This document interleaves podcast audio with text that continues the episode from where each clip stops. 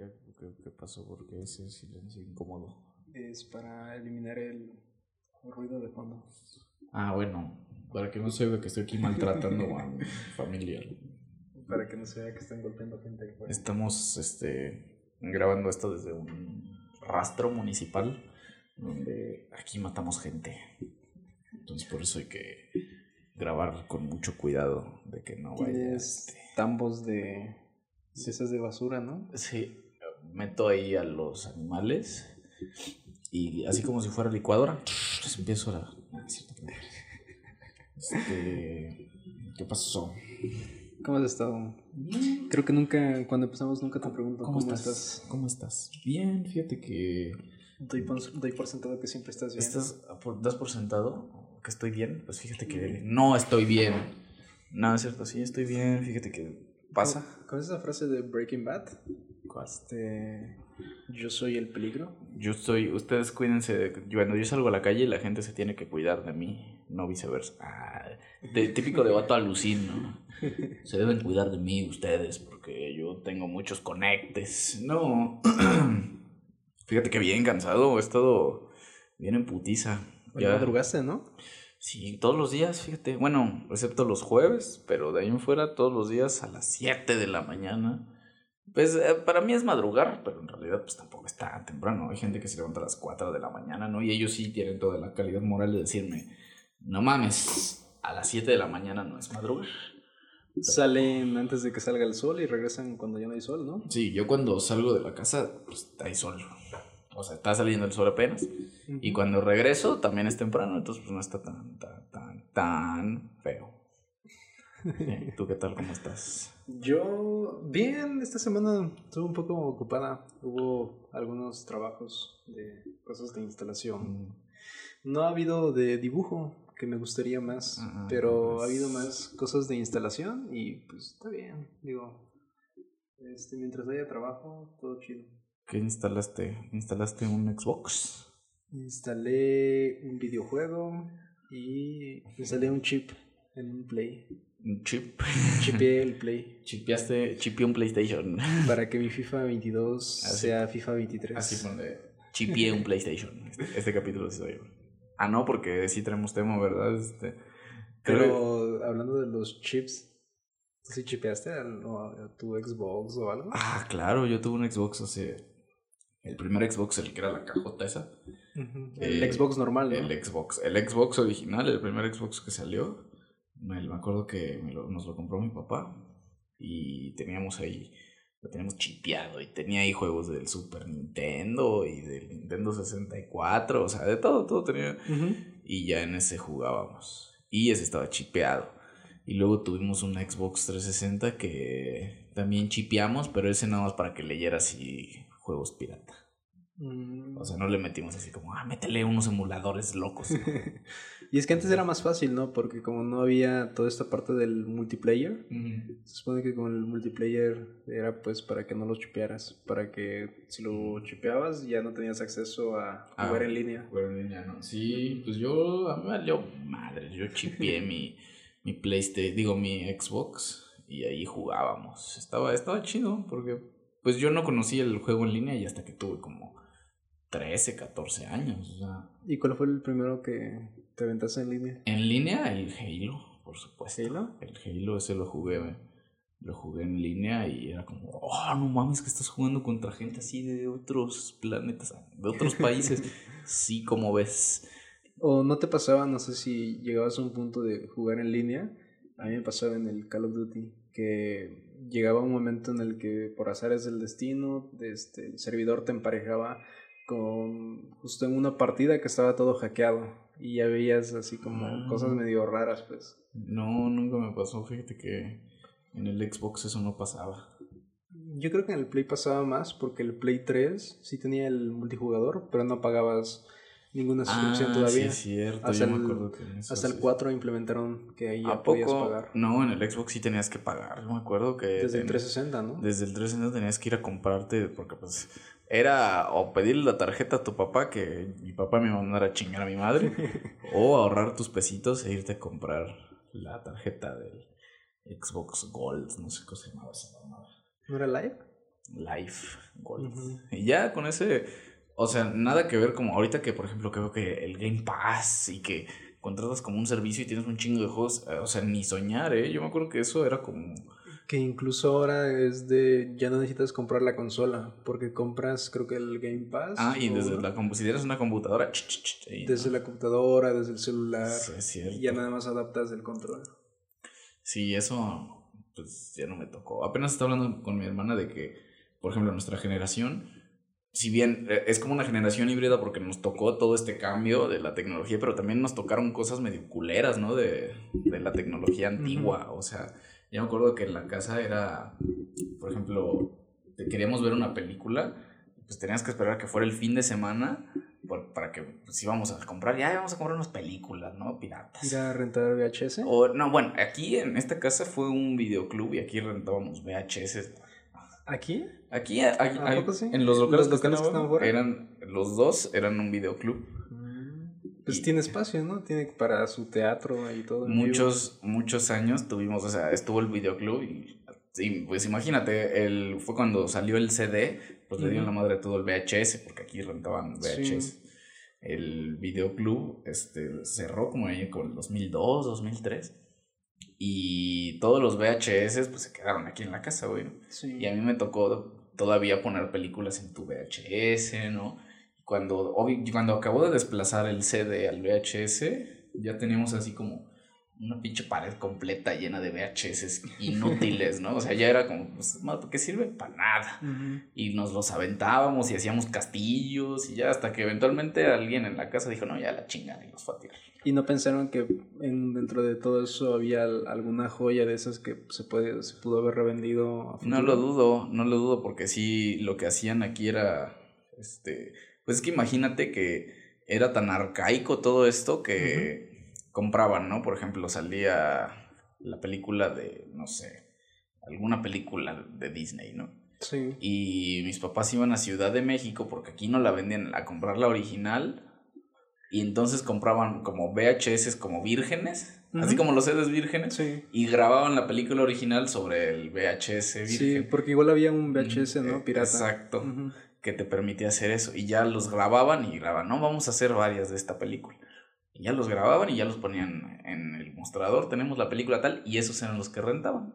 Mm. La gente de aquí, no manches, o sea, ese negocio a mi familia pues sí le dio para vivir pues fácil 10 años, güey, o sea, desde los principios de los noventas no, como medios de los 90. Porque de alguna forma era la manera de llegar al entretenimiento, ¿no? Es como a la gente que ahora usa todo en streaming. Es que es eso, porque no, era, no era tan accesible. Y yo te digo, a mí me tocó que era como, bueno, pues el fin de semana y yo decía como, puta, tengo ganas de ver una película. ¿no? O sea, se me antojaba ver cualquier película, ¿no? Y decía, la quiero ver, pero pues me tenía que esperar que fuera el fin de semana y que fuéramos a comprar películas. Y ya era como mi papá decía, bueno esta semana te toca a ti escoger película y a tu hermana y una, o sea, era como una película para mí, ¿no? De niños, mi hermana o mi hermano escogían otra película como para adolescentes y ya mi papá escogía otra película. Y entonces así, o sea, como una vez a la semana íbamos a hacer ese pedo. Y ya era llegar a la casa, ¿no? Y ver la película y ya acabó la película, ya la guardas. Y entonces decías, ah, ahora quiero ver esta otra. Y entonces tenías que esperar a que fuera. Y ya llegó un momento en el que tenías tantas películas que decías, ah, bueno, ahora quiero ver una de las que ya vi. Y ya sacabas y buscabas, quiero ver esta. Ya lo pones en el CD, en el reproductor de CD. Sí, sí, sí. Sí, porque incluso, pues como el internet ni, ni se pensaba como para compras, este, pues te esperas, ¿no? A que alguien que va a, a, otra ciudad en donde más grande, donde sí la venda y ya pues la trae y la distribuye. Mi papá no vendía CD, bueno, películas, pero vendía discos de música, de, digamos, como vendíamos ropa artesanal al mismo tiempo él decidió como que implementar esta parte de vender música este pues más instrumental como de, de, allá del país. Es música tiene instrumentos de viento de estas de, ah, de flautas de pan. Has visto esos que son varios tubitos y como que le soplan. mataban a una serpiente no y la volvían un teclado. Danzas de lluvia ah, cosas así. pero vendía de ese tipo de, de músicas. Y igual él compraba o conseguía pues de alguna forma las pistas este, lo más originales posibles y a partir de ahí Me acuerdo que era como una, como si fuera una PC de alguna forma, era una torre. En esa torre metías el disco original, y tenías como varios slots así por, donde podías este, meter más discos estos eh, pues, vírgenes y donde ya se grababa. Y aparte mi papá implementaba como que sacaba impresiones de, de papel, pues de esos de como, no tipo fotografía, pero de esos de donde ves que es como tipo de revista, así como de ese brillante. Aparte las fundas, los como los estuches, todo pues trataba de que se viera como que bien para la venta. Ajá. Y yo me acuerdo, debe, debo de tener por ahí uno que otro de las copias pues que, que quedaban. Y había unos en donde estaba como un documental de de nuestra ciudad. Así se veía como el paisaje y, todo, pues. Y de ahí yo me acuerdo, hay una que trae este, canción que, que me recuerda a toda esa etapa de, de las ventas de CDs. Sí, pues es que la piratería nos... A mí me salvó la vida. no, pues es que, y, y, aún a la fecha, ¿eh? si no fuera por los servicios de streaming, o sea, adquirir un, una película original, o sea, ¿cuánto te cuesta, no? De jodido, 150, 200 pesos. ¿no? Y es que ahora es que versión en Blu-ray también. Ajá, exacto. Y pues la neta, yo de pagar 200 pesos en una película, pagarlos en cualquier otra cosa, prefiero pagarlos en cualquier otra cosa. Mucho tiempo, pues esa era la, la alternativa, pues. Y, yo creo que a la fecha eh, sigue siendo en muchas otras cosas la piratería, ¿no? El piratear, el piratear este, pues películas, entras a, a cualquier página ahí de internet y ya, pum, te saca la pues, película. Ves que ahora es más fácil, digamos, con estos estrenos en Disney Plus, en donde claro, falta que ya va a estar Black Panther. Y en el momento en el que ya lo pongan automáticamente en cualquier página de confianza, como Cuevana o algo en lugar donde lo ves, ya, va a estar ahí la película en HD y todo. Sí, porque eso era otro, ¿no? Ya cuando empezó a entrar esto de la piratería en línea, era como, ay, ahora hay una página en la que puedes ver películas. Y pones la película era como grabado del cine, ¿no? Y era como, ah, porque también cuando ibas a comprar películas, me acuerdo que. Ay, se pagó esa madre. ya, ya, ya, ahí está.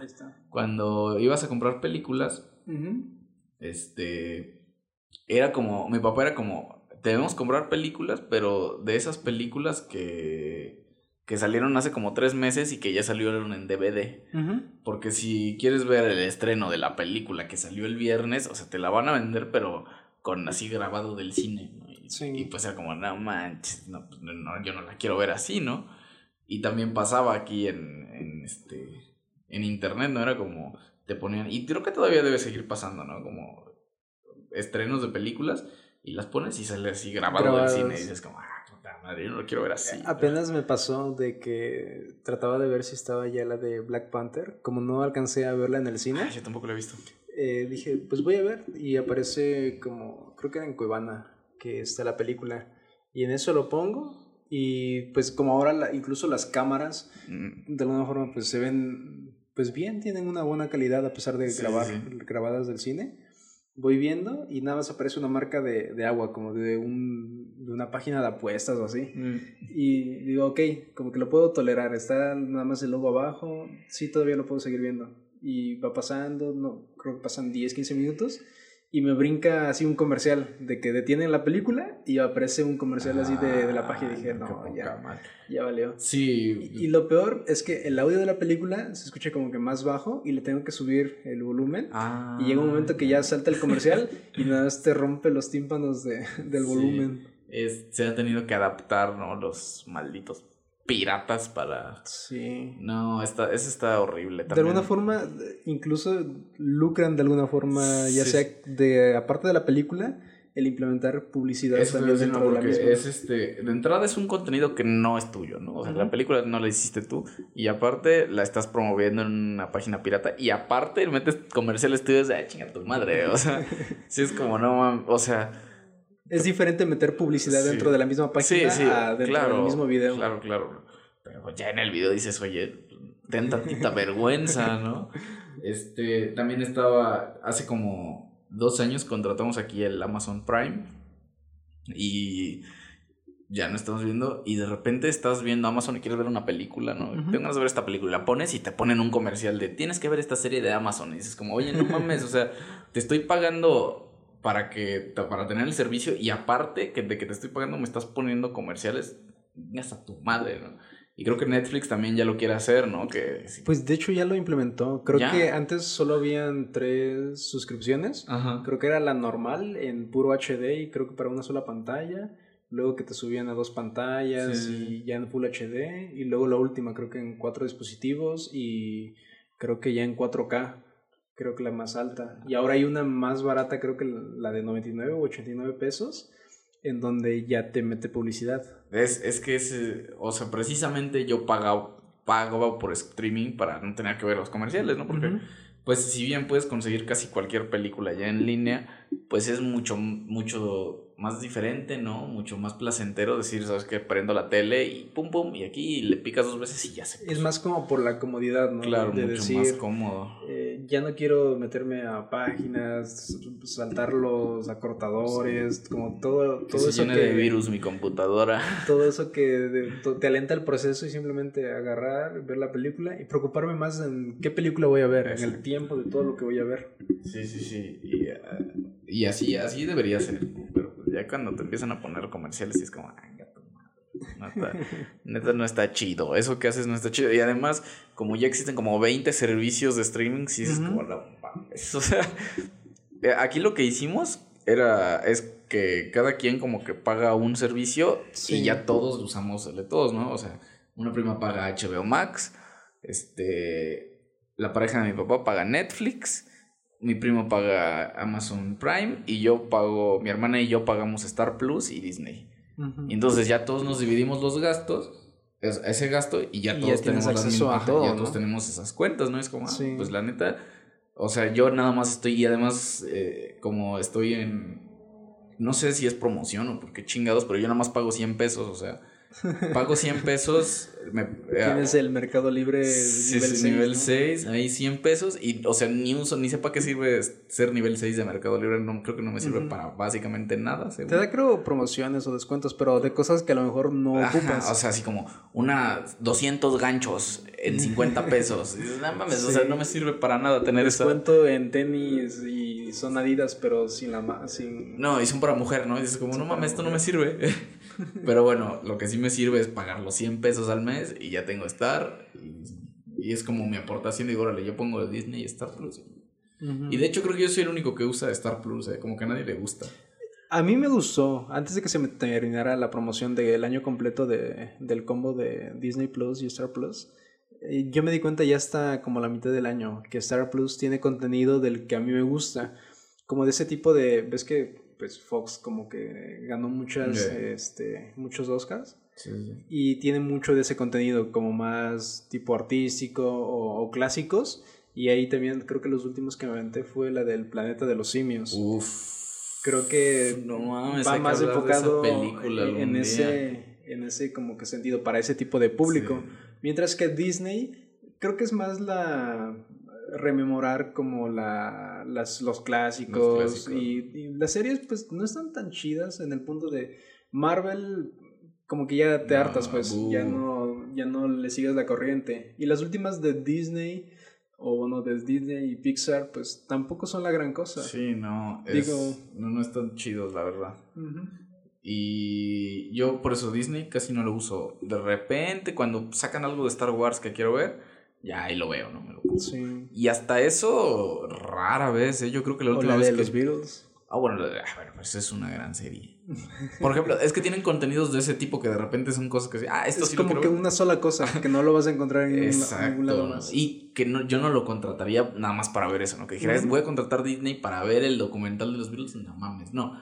Pero, pues como me está saliendo a 100 pesos y además si pago este tengo acceso a todos los demás de las demás personas que pagan los otros, digo, pues no me cuesta nada, ¿no? O sea, es nada comparado con todo el contenido que recibes a cambio. Porque si hace suma de como todo lo que ahora tienes que contratar en cuanto a streaming como para una sola persona, pues sí es una, una lana, ¿no? Pues, y, y, el problema es que ahora muchos de, por ejemplo, creo que Netflix es el que más se se ha impuesto es que dicen, o sea, no queremos que compartas tu pinche cuenta, ¿no? O sea, no queremos que compartas tu cuenta porque si estás pagando nada más el paquete para una pantalla, nada más una sola persona puede tener acceso. Es como, oye, no mames, o sea, Sí, sí, sí. No, neta, no te mames, güey. ¿no? O, como nos quieren hacer sentir culpables como estos mismos de la piratería, como la piratería es mala, ¿no? Te quieren hacer sentir Sí. culpable cuando en realidad esos güeyes son los ojetes que, que te dicen esto es exclusivo nada más mío, ¿no? Ah, mira, pues eh, creo que igual en Spotify, este, cuando, cuando contratas tu cuenta familiar, creo que no sé si te permite seis personas. Mm. Y pues eh, creo que una vez le pasó a mi hermano, que estaba como que, como que junto a la cuenta de un amigo que él repartía las demás, como las demás este, cuentas. Y creo que llegó un momento que Spotify te decía que tenías que verificar el domicilio y tenía que coincidir como que el domicilio de la cuenta principal con la de las otras como cinco cuentas, No, ¿no? Y creo que en eso mi hermano no, no leyó las letras pequeñas y creo que puso su domicilio y ya como que le brincó a la cuenta principal de, oye, este, como que esta cuenta no está en la misma casa y Sí, pues, te, te avisa, ¿no? te avisa que tienen que estar en el mismo lugar. Y luego mi hermano así de, no, pues sí. Sí, oye, pues yo también alguna vez a, a una morra con la que salía le pasé, creo, en ese, en ese momento fíjate, pagaba mi hermana Netflix, lo pagamos mi hermana y yo. Y le dije, me dijo, es que no tengo Netflix, no sé qué. Le dije, ah, mira, te paso mi cuenta, ¿no? Ahí úsala. Y me acuerdo que ya se la presté. Y como de- dejamos de salir, ¿no? Ya ni nos hablábamos.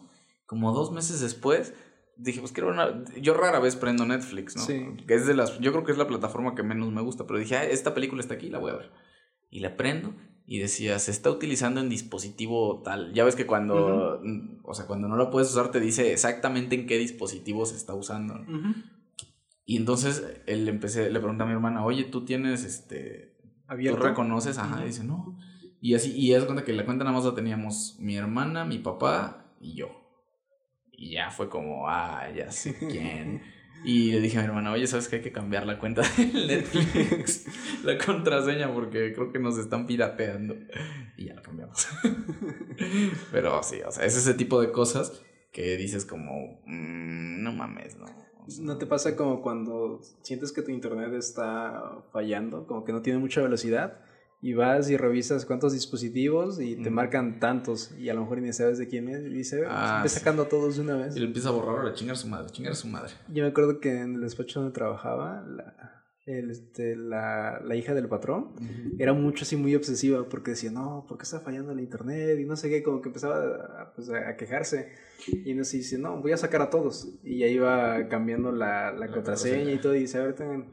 Y luego otra vez iba sacando a todos. Y creo que en el rato que estaba, en el lapso de medio año, creo que sí hizo eso, no sé si tres, una vez al mes a lo mejor. Como que estar Su cambiando madre, así. Le daba la loquera, ¿no? Sí, porque como de por sí el internet ahí llegaba muy mal. Creo que tenían problemas de que luego se iba, hacía, había corto y había este problemas de que pues eh, el modem no sé llegó a fallar o algo y no se lo cambiaban y pues ya era muy complicado y como constantemente tenía que estar revisando correos, haciendo llamadas, diferentes cosas, como que no le daba pues el internet para eso. Y eso que decían que el internet eh, era bueno. De hecho, creo que yo chequé más o menos cuánto era de, de bajada y eran como 100 megas, creo. Ah, suerte. Y, a- y a pesar de eso no le, pues, no le jalaba bien. No les jalaba. Pues es que son tan piratas que. Y, y yo no he encontrado todavía. eh, Hasta eso no he encontrado forma como de piratear redes wifi, ¿eh? Porque si existiera forma también yo ahí estaría.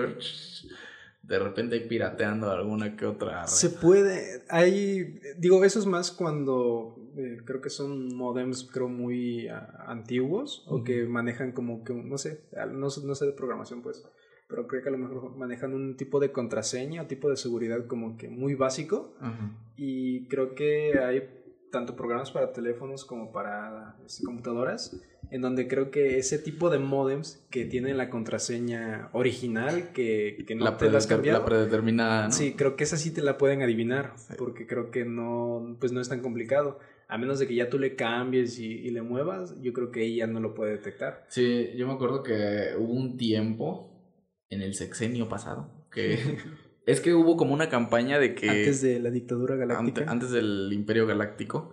No, hubo un tiempo como que por ahí del 2015, 16 y 17 que empezó como una campaña de queremos poner internet, que haya red en todo el país. Que todos los lugares, todos los espacios públicos, no explanadas, escuelas, todos que todo tenga internet. Y haz de cuenta que había una red que se llamaba Conectado México, una mamada así. Sí, sí, sí. Y había, era una red que tenía, era una que era libre, era pública, y había otra que tenía contraseña. Y la que tenía contraseña, la contraseña de todos, yo la, o sea, yo no sé por qué alguna vez alguien me la pasó y yo la tenía. Entonces, obviamente, la pública, pues era una red pública, no te conectaba, te desconectaba, no servía, no subía, no bajaba. Y si te conectabas a la que tenía contraseña, ya el internet pues era más, mucho más decente. Y ahí en la escuela, en la preparatoria, yo me acuerdo que yo tenía esa red. Y yo dije, mi madre, yo no se la voy a pasar a nadie, que chinguen a su madre. Una persona me la pasó, creo, y dije, ya, este, este secreto muere conmigo. Porque dije, es que si la empiezo a pasar, todos la van a tener. Y se va a saturar. Y se va a saturar y va a valer pito. Entonces dije, ni madres. Y ya yo la tenía y yo me podía conectar y tenía red, pues bastante decente en la escuela. No sé si te pasaba como de esas veces que alguna chica o chico que se lleva bien, no sé, con el director o con alguien por alguna razón encuentra la, la contraseña pues de, la escuela y te dicen, ¿y tú cómo estás conectado? Así, dicen, no, pues tengo la red de, la escuela, pero son de esos como secretos que pues, tienes tanto poder que no lo tienes que compartir tan fácilmente. Claro, y que para ganártelo sí debes decir, sí debes hacer favores. ¿no? sí, a ver, pásamela, porfa. Oye, es que sabes que tengo que enviar un correo ahorita, y pues no, o sea, es más, me desconecto, pásamela y me desconecto. ¿Cuál, güey? en la universidad no me ha tocado todavía conseguir las contraseñas. Ahí es más fácil, yo creo, porque de por sí el internet ahí creo es bueno y está al alcance de todos. Pues deja tú lo bueno, porque ser bueno es bueno, pero en mi facultad hay lugares en los que no llega. Ah, bueno, en el edificio principal ahí sí el internet creo que es más constante. Ah, claro, pues es el edificio principal. Mi facultad que parece kinder, ahí... Que parece bachillerato, ¿no? Sí, o sea, ahí hay unas banquitas de piedra y ahí no llega el internet. O sea, por más que le hagas de pedo, nunca va a llegar. un amparo. Voy a meter un amparo para... porque me están violando mi derecho a la accesibilidad a la red. Ah, por cierto. ¿Cómo viste esta parte de que ahora el Imperio Galáctico quiere prohibir este todo lo de cigarrillos, lo de fumar? Ah, ¿lo, quiere, ¿Lo quiere prohibir? Pues no prohibir como tal, pero hay como un movimiento en el punto de que no esté muy al, acceso pues de todos.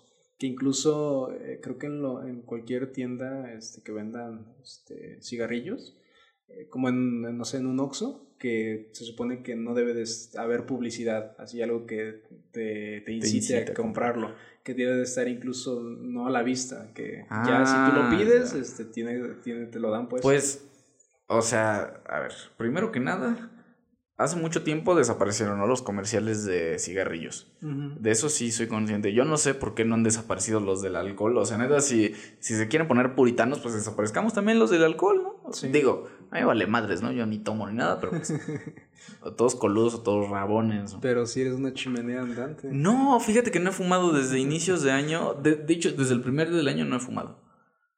O sea, entonces te puedo decir. Y cuando fumo, no fumo mucho. O sea, me fumo tres cigarros al día, por decir algo. O uno, de repente, cuando estoy muy estresado, me fumo un cigarro. Ya, ya pasó. Pero, o sea, sí me gusta de repente echarme un cigarro. Y pues eh, aunque por más que es lo mismo que hicieron con cuando exceso de azúcar, exceso de grasas, exceso y crees que han bajado las ventas, tú crees que hayan bajado las ventas de Coca-Cola, que de Negrito Bimbo, de Gancitos, o sea, ¿crees tú crees honestamente que hayan bajado las ventas? Mm, yo siento que incluso les dieron más como publicidad de alguna forma. Yo creo que también les porque nadie prestaba atención a nada de eso y de alguna forma fue como que un tema que volvió relevante. Imagínate que llevas tres semanas sin pensar en un pinche gansito y ves una nota que dice, de ahora en adelante los gansitos te, te avisarán que está mal consumir gansitos y dices, ay, se me antojó un gansito. ¿No? Yo creo... Me creo que pasó mucho en los cereales, que pues nadie se fija, ¿no? En voy a comprar esto por el muñequito o la, o la marca. Porque el tigre Toño. Y es como de, te volvieron a, a como poner en tu mente. A meter la idea, ¿no? De, que, quieres. o de que quieres. Se me antojaron una azucarita. Y fíjate que ahorita que dijiste se me antojó, hay un cereal que son unas galletitas, pero así chiquitas. No creo cómo se llama pero ahorita que me dijiste se me antojó. y te aseguro que si ahorita voy a la tienda a comprarlos, voy a decir exceso de azúcar y exceso de grasas y exceso de no sé qué pendejada. Sí. Pues es lo mismo con los cigarros. y los cigarros llevan muchísimos años muchos años poniéndote imágenes de ratas muertas, ¿no? Esa publicidad que, te deja ahí en las De mujeres con cáncer de seno, ¿no? o sea, y O sea, ya la gente que fuma ya es como, ay, sí, dame el que trae la rata. ¿no? Unos que traen así unos pulmones o unos que traen una garganta así con un agujero. Y tú crees que han dejado de vender cigarros. ¿O tú crees que el señor Malboro Rodríguez González está triste en su casa? No, es que desde que te ponemos ratas muertas ya no hay venta de cigarros. ¿Sabes? Apenas escuché un video que hablaba sobre esa parte, igual comentando acerca de qué pensaba sobre todo esto, como no prohibición pues, pero sí como esta campaña para limitar el, el acceso al consumo de, de cigarro, de tabaco. Y decía, a lo mejor y por decirlo, el presidente o la persona que está detrás de todo esto lo hace porque como no sé, piensa como padre, ¿no? Tratar si mi hijo o mi hija este quiero prohibirle algo, pues lo voy a prohibir a nivel nacional para que no, no, no consuma. Y es, dice, a lo mejor el chocoflán es el que trae problemas de... Encontró al chocoflán con... Yo no quiero que mi hijo fume cigarros, tengo que cancelarlos. A lo mejor el chocoflán tiene problemas con los azúcares, con las grasas y aparte con el cigarro, pues. Yo creo que el chocoflán no, es que ya es adicto a los cigarrillos. El chocoflán tenemos que, cancelarlos, o sea, ni modo. Dice, es un castigo para mi hijo, pero es un castigo a nivel nacional.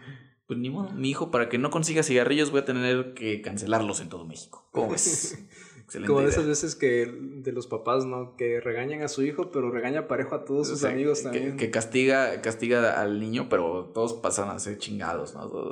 Ahora por pendejos van a tener que pintar todo. Tú y tus amigos. madre, ¿no? Pues todo, todo eso es por el chocolate. No dudes que es algo parecido, porque. No.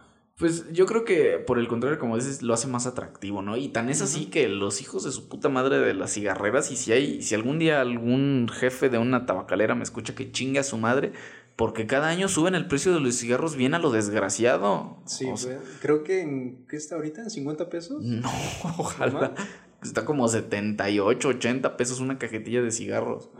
O sea, yo cuando empecé a fumar hace 7, 8 años sí costaba como 40 pesos. Una cajetilla de cigarros, 40 pesos. Y en ese momento decía, no mames, está bien caro. O sea, sí es un vicio caro, ¿no? Bien dijo mi amigo el JP que era mejor comprar de esas bolsitas en donde te armabas tu... te forjabas, ¿no? Te forjabas ahí tus, este, tus cigarrillos y te salía más económico. Y hasta más artesanal y más sabroso, ¿no? Pero, o sea, una cajetilla de Malboro rojo sí te cuesta como 80 pesos, una mamada así. Yo tiene mucho que no compro por cajetilla. Porque si me compro la cajetilla me la acabo. Tengo que comprar más y es como, no, a ver, espérate, espérate, espérate. Si todos te dicen, es que a la larga te sale más caro comprar cigarros sueltos. Pues sí es cierto, pero... Pues no, o sea, yo no voy a gastar 80 pesos al día en una cajetilla porque no, o sea, no es como que, ay, sí, es gasto de canasta básica, ¿no?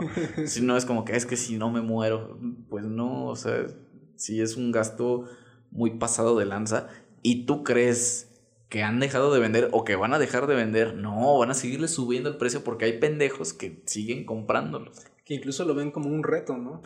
Sígueme prohibiendo y lo van a seguir ah. consiguiendo más. ah, con que me lo estás prohibiendo. Es como estos los eh, estos vapers, ¿no? Que según ya los prohibieron, prohibieron su venta, pero aún así la ah, gente sigue consiguiendo. Y creo que ahora, creo que es peor, ¿no? El vapeador que los cigarros. Creo que a la larga es, es, más dañino. hace más daño. Creo que para poder dejar el vapor tienes que empezar a fumar cigarros, para dejar esa adicción. Es como cuando te mandan a cuarto o quinto paso, ¿no? Que para dejar de tomar tienes que, empezar a fumar y tomar empieza a fumar, fuma, fuma, fuma, fuma. No, es que sí, está muy de la chingada porque, eh, o sea, la gente ya se daba cuenta que había un problema, ¿no? Con que había mucha gente que fumaba y que era muy difícil dejar el cigarro. Y luego sacaron los vapeadores, dijeron, no, es que con esta madre... Es nada más agua, es vapor. Es vapor, o sea, no, no te vuelves adicto. Y ahora ves en todos lados a gente que está metiéndose en el hocico pilas cargadas. Y dices, no mames, ¿qué pedo con ese güey? No, se me hace más. A o luego que explotan, ¿no? Dicen, no, hay unos que te explota el hocico. O sea, yo prefiero que el cigarro me mate así lentamente. ¿sí? O gradualmente. sí, o sea, gradualmente acabas muerto, ¿no? Hasta que ya tengas tu voz robótica, ¿no? Hola, ¿cómo estás? sí. O sea, eso. Yo prefiero eso que me explote una pila en el hocico. que en el hocico me explote una pila, pues no, mejor no. Prefiero Prefiero seguir fumando como una gente normal. Sí, pero si alguien fuma y está en contra de todo lo que está haciendo, dele gracias al Chocoflan. Todo es culpa del chocolate. Se me hace que lo cacharon con unos cigarros y por eso. Empezaron a prohibir Dije, no, ya, se cancela. Se cancela, cancela la venta de cigarros en corto porque no quiero que mi hijo esté aquí fumando. Sí. ¿Tú en algún momento llegaste a probar estos, los habanos? Sí, sí los he probado. esos son más, creo que artesanales y más fuertes, ¿no? Sí los he probado, pero no me gustan. Como que ¿No? le hallo el sentido. Ahora que, que fui con unos amigos de viaje, un amigo, no, pues traje un habano. Y sacó su cigarro ¿no? y ya, sí, ya fumar. Y es que te lo pones, ay, sí, como señor. Pero también es como, es una pendejada porque a diferencia de los cigarrillos, el habano no, o sea, no filtras el humo, ¿no? Entonces tienes todo el hocico lleno de humo y lo sacas y ya. O sea, no, o sea, Porque incluso he visto que luego le cortan la puntita. Sí, o sea, sí es hay como algunos incluso que luego lo medio remojan, ¿no? Creo que lo en remojas o en, así. ajá, en whisky, no, lo remojas, lo vas a remojar en etiqueta negra, lo metes en el hocico, ¿no? Y debes comprar unas madres que precisamente son para cortar la punta, para que, entonces. Eh, una vez una señora que era tam- tamalera y era cubana, me regaló unos cigarrillos, pero unos, no unos, no cigarros así como los cubanos conoces, no, un cigarrillo cubano, o sea, con tabaco. Y esos eran sin filtro, o sea, porque cuando fumas tienen la madre un filtro para que no te llegue todo de putas. Y ahí en el filtro viene casi toda la mierda que te vuelve adicto. Yo que no sé, pero es cuando como que luego lo truenan, no sé. Ah, bueno, esos son los que son de sabores. Ah, O sea, si quieres un cigarro mentolado, traen como una mentita que le picas, la picas y ¡pum! Explota y ya Sí. como que saca un sabor. porque yo me acuerdo de ver que luego gente como que lo agarraba y más o menos como que lo tronaba o algo No, a mí eso, es que a mí esos me, me hacen mal, o sea, me da la pálida, ¿sabes? Yo cuando empecé a fumar, pues empecé a fumar así mentolados, no, es que se siente menos feo. ¿no? así. ¿Cómo se llaman? ¿Los Lucky? No. Ah, bueno, no, son los Pol Mol. Ah, Casi toda la línea de los cigarros Pol Mol, sino es que todas tienen esas mamás y le, le aprietas y te da un sabor, pero a mí esas madres hacen que me duela la panza, o sea, así como Sí, que sí. se me baja la presión y... Yo prefiero fumar cigarros rojos, o sea, esos de los fuertes. Pero bueno, esta señora me regaló un cigarrillo cubano y lo probé y es, te, te da le das el tufo y es como... "Ugh, todo se ve bien fuerte, se ve bien feo. Me acabé uno y el otro dije, "No, lo voy a tirar, esta madre no me gusta. Prefiero las cosas sintéticas. Unos que son Red Apple, las, esta, la marca Los de Tarantino, ¿no? Tarantino. Unos Red Apple. No, unos Malboros rojos son los que yo fumo, de vez en cuando. Yo me acuerdo que cuando los veía fumando en la prepa, pues yo nunca he fumado, pero creo que el olor ah, llegaba a ser como que agradable hasta cierto punto. No sé si necesariamente era Marlboro o uno de los varios que ahí, eh, ahí fumaban, pero se me hacía curioso, se me hacía agradable al principio, pero ya cuando iba a mi, de- cuando iba a mi casa no me gustaba el punto de que como que toda tu ropa queda Sí, impregnada. eso es horrible. Y yo me acuerdo que ah, luego intercambiábamos como que chamarras o, o suéteres y luego nada más llegaba y olía puro... No, la mía olía puro cigarro. ¿no? Creo que una vez me llevé esa, ese suéter de como tipo Harry Potter con los colores de Ah, sí, es cierto, sí, es cierto. que me lo llevé creo que a, a mi iglesia y dije, esta cosa huele, lo hubiera lavado antes de llevármela. Entonces, ¿a poco fumas? Y pues siempre llevo mi encendedor en el pantalón. No, es que sí es un, es un vicio muy horrible. O sea, fumar sí es una cosa que no está chido. O de- cuando eres adolescente, pues obviamente está, ah, sí, a huevo, vamos a fumar.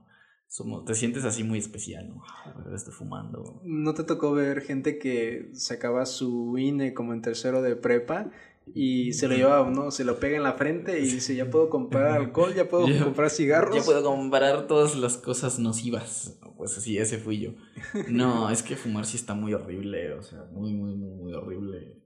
Cuando yo empecé a fumar, sí era como que, ah, pues vamos a fumar. Ya fumamos, fumamos. Y ya de repente, se, o sea, era primero en la emoción de que estás con tus amigos fumando, ¿no? Pero ya después era como, puta, estás, ahorita me pasa, ¿no? Que no he fumado como en 20 días. ¿Y qué, qué día es hoy? ¿A cuánto estamos? Desde que empezó el año no he fumado y no es este... A ver, lo revisamos. Estamos a 20. Ah, bueno. No es propósito de año nuevo, ¿eh? Simplemente, pues no sé por qué no me ha dado por fumar, ¿no? O sea, no, no me han dado ganas, pero de repente, por ejemplo, ahorita que terminamos de comer, que fuimos a comer, venimos de regreso, vi la tiendita y dije, ay, como que se me antojó. Cuando acabas, es que cuando acabas de comer, te fumas un cigarro y... Ay, el desempance. O sea, es como que. Es como una vez dijo el apóstol: una copa de vino para el desempance. Así decía el apóstol Pedro. ¿Quién es eso? Pablo. Pablo. Luego es curioso, porque lo, luego lo repito cuando estamos comiendo allá en el, en el templo. Y luego le digo, pues, una copa de vino para el desempance. Y luego se quedan y dicen, no, porque no tomamos, no sé qué. Le digo, pues, de recomendación de la, del apóstol. Y dice... Jesús convirtió el agua en vino. Y, y, es curioso porque, pues, sí, digo, es cosa de saber el contexto y el por qué lo dice. No, no, no. Pero son de esas veces. Te había dicho, ¿no? Que me lo contaron a mí, que mi papá, por por algo de salud, pues le habían recomendado que, igual el médico le había recomendado, no sé si, si sea un buen médico o no, este, creo que una... Media botella de Bacardi. Una copa, pues, no sé si de vino o de algo, pues, que, que tenía un grado de alcohol, este, pero porque lo necesitaba, por salud. Así como cuando te dicen, no, tienes la presión baja y un médico, pues tómate una, una, una coquita. coca. Y sabes que para tu salud, pues no es buena, pero en ese momento te ayuda, pues, para el empujón nada más. A mi papá le dijeron eso, pero pues ya él no, no pudo dejar de tomar. Le dijo el doctor, sí, tómate una botella de Bacardí al día y ya.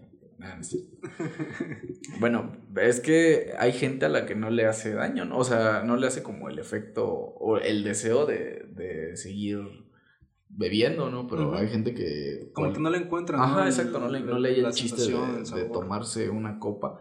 Y hay gente a la que le das una copa y ya valió madres, ¿no? O sea, ya la persona que conocías se convierte en un pinche monstruo, ¿no? De esos que son 10 de la mañana y ya empiezas, ¿no? Con tu Sí, copa. No, eso sí está bien peligroso. Yo he visto gente que dice, la madre, o sea, ya estás tomando tan temprano. Y es que creo que pasa, ¿no? Igual como gente que empiezas tu día y a fuerzas, es el ritual empezar con una taza de café, no sé, Mm. cargado, y si no, pues no puedes empezar. Y llega un punto en el que pues ya te pasas primero una taza, luego dos tazas, luego ya tengo cuatro tazas en el día o así, que llegas a excederte, pues. El problema muchas de las veces es el, el exceso, exceso. de alguna forma. Sí, yo, por ejemplo, con el café, yo sí procuro una taza, cuando mucho, una taza y media al día. Cuando mucho.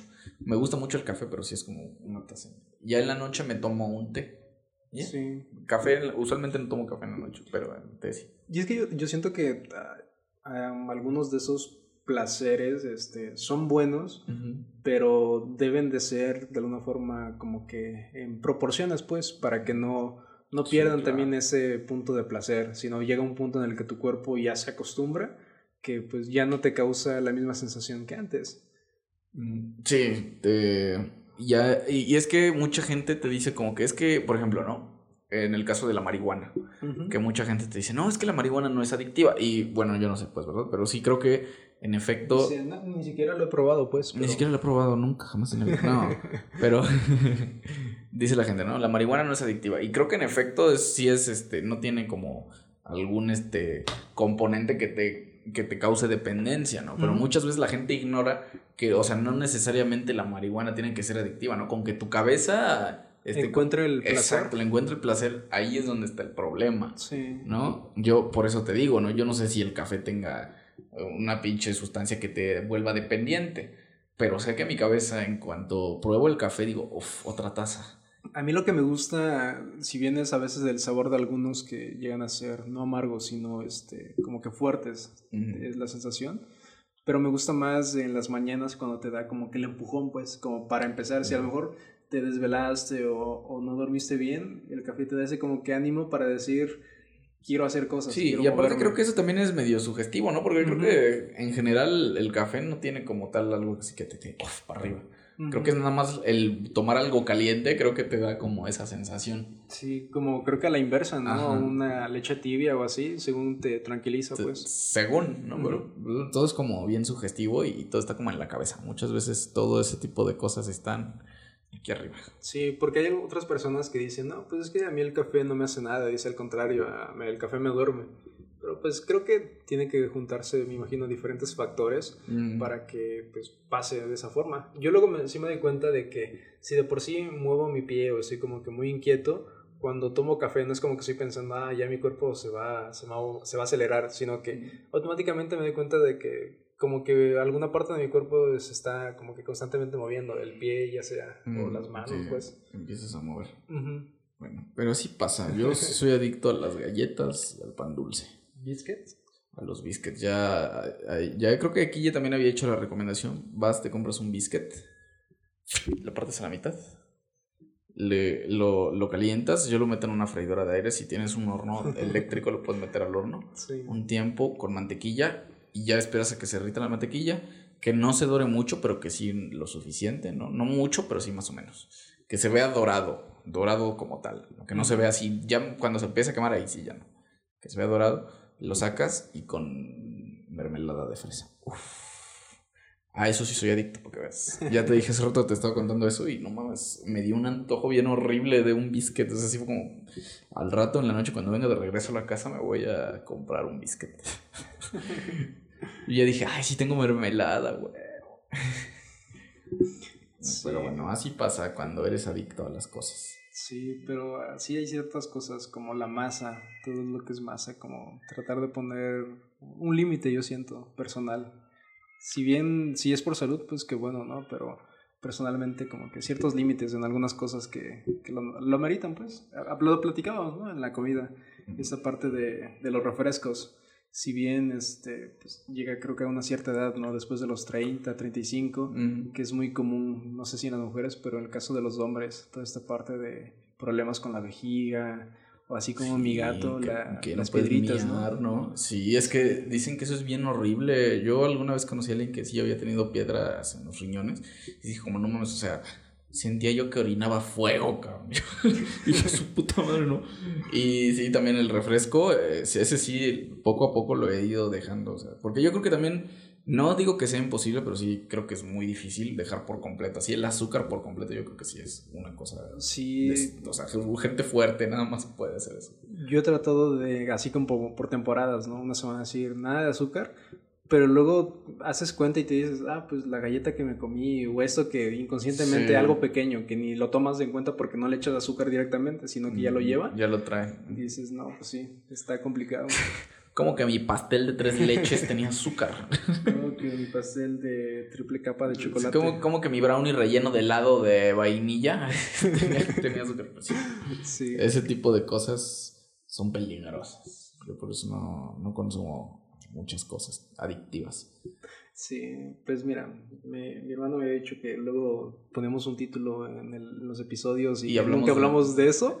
Y le digo, pues es que es parte de la magia de, de lo que hacemos, porque pues, eh, hablamos 3, 15 minutos de, de, esa cosa que es el título, pero pues esta vez tenemos tema preparado. Hoy sí se preparó un rato. como tres semanas de este, intentar preparar este tema. Este, este contenido se logró, se llegó a la meta este, de leer por fin. Es el primer libro que, leo en, que leí en el año. O sea, ya acabé dos libros este año. el otro lo empecé el año pasado y lo acabé. Este. Y es fuera de, se puede decir que de todo lo que conoces, ¿no? De lo que, de autores que has, pues sí, Fíjate que yo, cuando me dijiste, creo que había alguna vez había leído el título, pero así como de, ah, leí el título, pero pues así como que lo pasas por Pero son como de esos libros tipo Carlos Cuauhtémoc, ¿no? Así como de... No, tampoco ofendas. Tampoco ofendas porque la neta es un libro que a mí sí me mamo, sí me gustó mucho.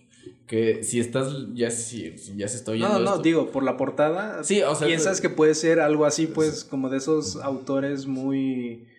Mm, que a lo mejor no se recuerdan tan fácilmente, pues. Mm, sí, sí, sí. Y eso que yo he leído como tres libros de Carlos, Carlos Cuauhtémoc. Yo no he leído ninguno. ¿Puedo poner Los ojos de mi princesa. Puedo poner eso en mi currículum. no he leído ningún libro de Carlos Cuauhtémoc Sánchez. Pero es española, ¿no? Rosa Montero. Rosa Montero. Creo que sí. Creo que es como periodista, me parece. Ajá, periodista. Sí es escritora, pero creo que tiene también algo de periodismo. Española y este libro que se llama La ridícula idea de no, volver, a, verte. Está muy bueno. Yo... Así, simple vista, con la portada y el título ¿Tú qué pensabas que podría ser? Yo pensé que iba a ser como una novela romántica. Sí, yo igual, como yo te digo, ese libro desde hace 10 años, si no es que desde cuando salió. Como sigo, seguía mucho esta comunidad de, de Booktube que te había dicho antes de que, que, me gustaba. Ese libro lo recomendaba, justo uno de esos canales que casi pues no tiene tanta difusión porque no lo hace tan comercial, pero tiene como recomendaciones que dices, ok, me gusta como piensa, a lo mejor y me puede gustar. Pero dije, como te había dicho, a lo mejor implementar cada bimestre o cada cierto tiempo, hablar de de un libro en lo que lo preparamos y lo leemos. Este fue uno de ellos. Dije, a fin de cuentas nunca lo he leído, puede ser algo que, que me guste, pero sí me dudaba en que si te iba a gustar, porque dije, siento que si es una novela así tipo romántica, va a decir que no. No, es que a mí no me gustan las novelas románticas. Sí, o sea, es que para leer una novela romántica mejor veo la película. Es, en ese sentido, en ese tipo de cosas sí lo digo, pues mejor veo la película. No creo que pasen cosas. Difiera mucho, ¿no? Sí, mi hermano una vez me llevó a una película de, de un vato que está así como en silla de ruedas y que se quiere hacer la eutanasia y que está, ¿cómo se llama? Donde sale esta la que sale en Juego de Tronos. Ajá, que, que, es un vato casi multimillonario que anda en una silla de ruedas. Así que tuvo un accidente y anda en una silla de ruedas. Así bien triste por la vida, que el güey está bien deprimido. ¿El del negrito que lo cuida? No. No, no, no, no. Ese es otro. es de mis mejores amigos, ¿no? No, no, bueno, el vato, y el vato está así bien guapo y anda así como en una silla de ruedas. Y nadie, o sea, el güey así como, no, la vida no tiene sentido, me voy a suicidar. Y, ¿sabes? Eh, eh, ¿No es como de un viaje en carretera por Estados Unidos? No, no es inglesa. Es una película inglesa. Pero no recuerdo cómo se llama. Pero es un libro y sacaron la película. Y mi hermano me, me llevó a ver la película. Ay, vamos a verla ahora, pues. y, ay, no, sí, qué triste. Ay, qué bonita película, ¿no? Yo decía, ay, bueno, está chida. Sí. Y dice, no, y es que en el libro, yo como, no, es que el libro de esa mamada. o sea, la película lo dice bastante bien, o sea, explica todo. Yo creo que las, las películas románticas en ese sentido, pues eh, yo creo que valen más que el libro. O sea, si quieres leer el libro, por ejemplo, el de, ¿cómo se llama? El, el de The Notebook pues mejor ve la película, o sea, la película está buena. Pues eh, que este autor que es Nicholas Spark, que, es creo que en Estados Unidos el principal en cuanto a toda esta parte de novelas este, románticas, porque casi todas sus películas, la de, creo que igual la de Notebook, la de, este, tiene varias, igual todas son de él, pues, casi todas ah, siguen la misma temática, y aparte de que, pues, me imagino que es más comercial la película que sus libros. Pues sí, ya ves la película y dices, ah, ya sé qué pasó. Pero bueno, yo pensé que el libro iba a ir como de eso. Pero creo que, y creo que al principio del libro, o sea, bueno, como en, el, en la introducción, o como en la, ¿cómo se llama lo que les ponen al... ¿Epílogo? En el epílogo. No. Prólogo. En no, no, no, no, en el prólogo. Este... Cuando te explican de qué trata un, una película, ¿cómo se llama? ¿Sinopsis? La sinopsis del libro tiene como una sinopsis. Creo que de ahí donde la descargas viene como una sinopsis, ¿no? Y ya habla que es la biografía de. Bueno. Que, que incluso no sabe cómo, sí, sí, cómo determinar este libro, porque si bien no es una novela, no, aparte tampoco no es una biografía, porque si te muestran fotos, te cuentan sobre el relato. Hay como tres. ¿Qué será? Tres tres temas principales, ¿no?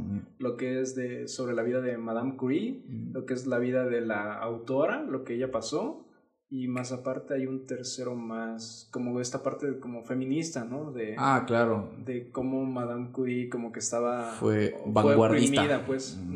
Pues sí, en ese sentido fue...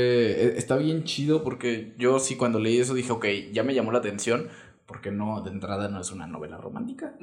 Y porque a mí siempre me ha llamado la atención la vida de Madame Curie. Siempre he dicho, órale, esta mujer se ve que trae... Está potente, ¿no? Qué pedo, ¿no? y cuando te empieza a leer su, este, su currículum, que dice, no, es la única mujer que ha ganado el premio Nobel dos, veces, y en dos este, campos distintos, ¿no? Es como la verga, ¿no? O sea, sí está muy cabrón. Y no habla, o sea, me gusta porque no habla mucho de ciencia y, lo poco que habla de ciencia, lo, como que... Es entendible no, hasta cierto punto. Y, tiene la capacidad de, usarlo como alegoría a, todas las demás cosas de las que está ah, hablando, ¿no? Incluso hay una parte casi hasta el final del libro, en los agradecimientos, en donde menciona que agradezco a tales personas porque me ayudaron a que toda esta parte científica tuviera sentido, por lo mismo de las referencias o las analogías que hace, pues. Sí, y hace referencia no nada más a, Madame Curie, ¿no? Sino a, a, muchas mujeres que habían, este, habían tenido, pues, e, esta capacidad mental de hacer cosas muy chingonas. Su misma hija, que ganó igual un premio Nobel, y son las únicas que han ganado mujeres, pues. Sí.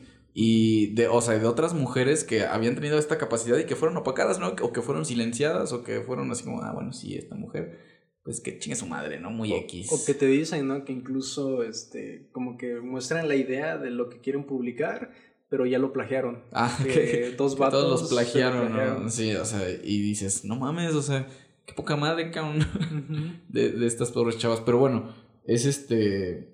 Es un libro que te cuenta. Yo, yo lo sentí más bien como si me estuviera esta mujer leyendo la biografía de. Y me estuviera dando su opinión de que, a ver, qué, Sí. qué está pasando, ¿no? ¿Qué estaba haciendo Madame Curie? Y también entender el contexto de, de esta mujer que también. Yo, yo no sabía que era polaca, por ejemplo. Y ya cuando me dijeron, pues es que Sí. descubrió el polonio porque era polaca, yo, ah, pendejo. ¿Cuál era su nombre? Manja así. Manja. Ah, no me acuerdo. Pero algo así, que te menciona. Cuando lo empieza a mencionar con su nombre, pues. Mm, eh, De nacimiento, Sí, sí. yo sí dije, ¿sí me está hablando de la misma persona? O, dije, o me distraí en la lectura. Pero ya luego vas leyendo y dices, ah, sí, es la, esta Sí, sí, persona. sí, Y cuando te ponen ese punto, ¿no? En donde al inicio te habla que ella está en clases, pero como hay guerra, se supone que no pueden este, tener educación y que simplemente tienen que estar en, en, pues en oficio, practicando costura o algo pues manual.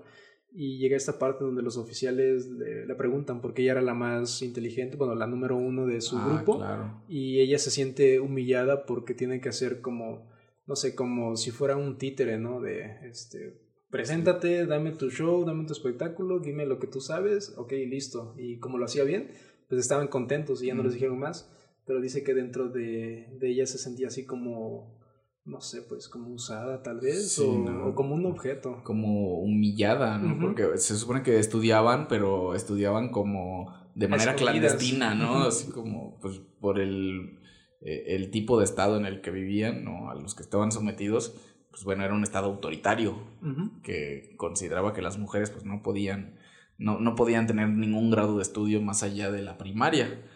Y, pues, bueno, sí está muy, muy loco, ¿no? Incluso ella pasó muchos años, bueno, varios años después de alcanzar la mayoría de edad, esperando que primero su hermana, porque primero su hermana se va a Francia Sí. y ella apoya a su hermana para que ella estudie y el trato era que una vez que termine de estudiar su hermana, ella se va, ahora su hermana la apoya a ella, ¿no? Era como un de uno por uno, pues. Exacto, o sea, así como, bueno, tengo que esperar los cuatro años, Ujú. cinco que duró tu carrera, ya luego tú me apoyas a mí, ¿no? Y estuvo a punto de desistir de esa tarea porque se enamoró de un puñetón. Se enamoró de una tela, ¿no? Me, me, me mama cómo, cómo, cómo se llama, cómo hemos dicho que se llama el... Yo lo leí como Kashmir, pero a lo mejor y es otro. Kashmir. Es otro. Casimir, pues. Casimiro. Casimiro. Casimiro que se, que se enamora de Madame Curie de este verga que, que era, ella era, ¿cómo, cómo, cómo se llama el oficio que, que tenía ella? Que, Ella era una institutriz. institutriz que, llegó se, a una, claro, a que una se casa. dedicaba como a dar clases particulares a los niños, ¿no? A los niños pequeños de esa casa, ¿no? Como a instruirlos. Porque de alguna forma pues, tenía, se diría, un talento o un entendimiento para las cosas que pues lo usaba para, claro, para dar, lo, enseñar. lo capitalizaba. Y en este caso se enamora del hijo mayor de una familia de donde ella trabaja. De sus dueños, pues. De- Bueno, de sus patrones más bien. Claro, y eh, dice que primero la trataban muy bien, ¿no? Y primero era Madame Marie Curie o Mania, no sé qué mamá. Que tuvo que cambiar su nombre. Claro, y era una. Era claro la, la institutriz, y cuando se, se enteran de que está su hijo está enamorado de ella y ella está enamorada de su hijo, es que las cosas cambian por Sí. completo, ¿no? Y lo que me gusta de la autora, como ella lo describe, porque si bien se ve que también es, pues al- alienta mucho o le gusta defender esa parte de lo feminista, ella también la vuelve eh, como que humana, pues, a, a, a toda este, esta mitología de Madame Curie, en donde te habla de que es que ella también es mujer y ella también tiene un deseo. Claro. y dice, y no es nada tonta, porque dice, pues, se, se enamoró de Casimiro, que es una persona que se ve guapa, que se ve bien parecida, y dice, y también el que fue su esposo, pues tampoco se ve así como, Sí, sí, sí. como cualquier tipo, pues, Cualquier que a pesar de que ella no se preocupaba tanto por su imagen personal, que pues, no, le, no le importaba, este, sí dentro de, no sé, de su deseo tal vez muy humano, también buscaba, pues, dice, es- a mí me gusta este tipo de persona y yo quiero a alguien así. Sí, era bastante simpático. El, el Pierre estaba guapo, ¿eh? La verdad. Su Estaba- barba, ¿no? Sí, claro. y Sí, estaba más de guapo el, el otro, el que era su alumno también. Ese también, ese vato también está muy guapo. Pero, pero bueno, este vato, y, y que acaba siendo, este Casimiro acaba siendo uno de los mejores matemáticos de Polonia. Sí. Pero dice, güey, pero ese güey no es, o sea, definitivamente como hombre no estaba a la altura de estar con una, de cualquier mujer, ¿no? No más con, con Marie Curie, sino porque era un vato tibio. Que en cuanto sus papás le dijeron como, oye, no mames, es institutriz, el vato dijo, no, ah, sí, cierto. Porque te dicen, ¿no? Que incluso si se quedaba con este, Madame Curie, siendo institutriz, eh, de alguna forma iba a perder automáticamente la, la, herencia, pues. Sí, le iban a desheredar.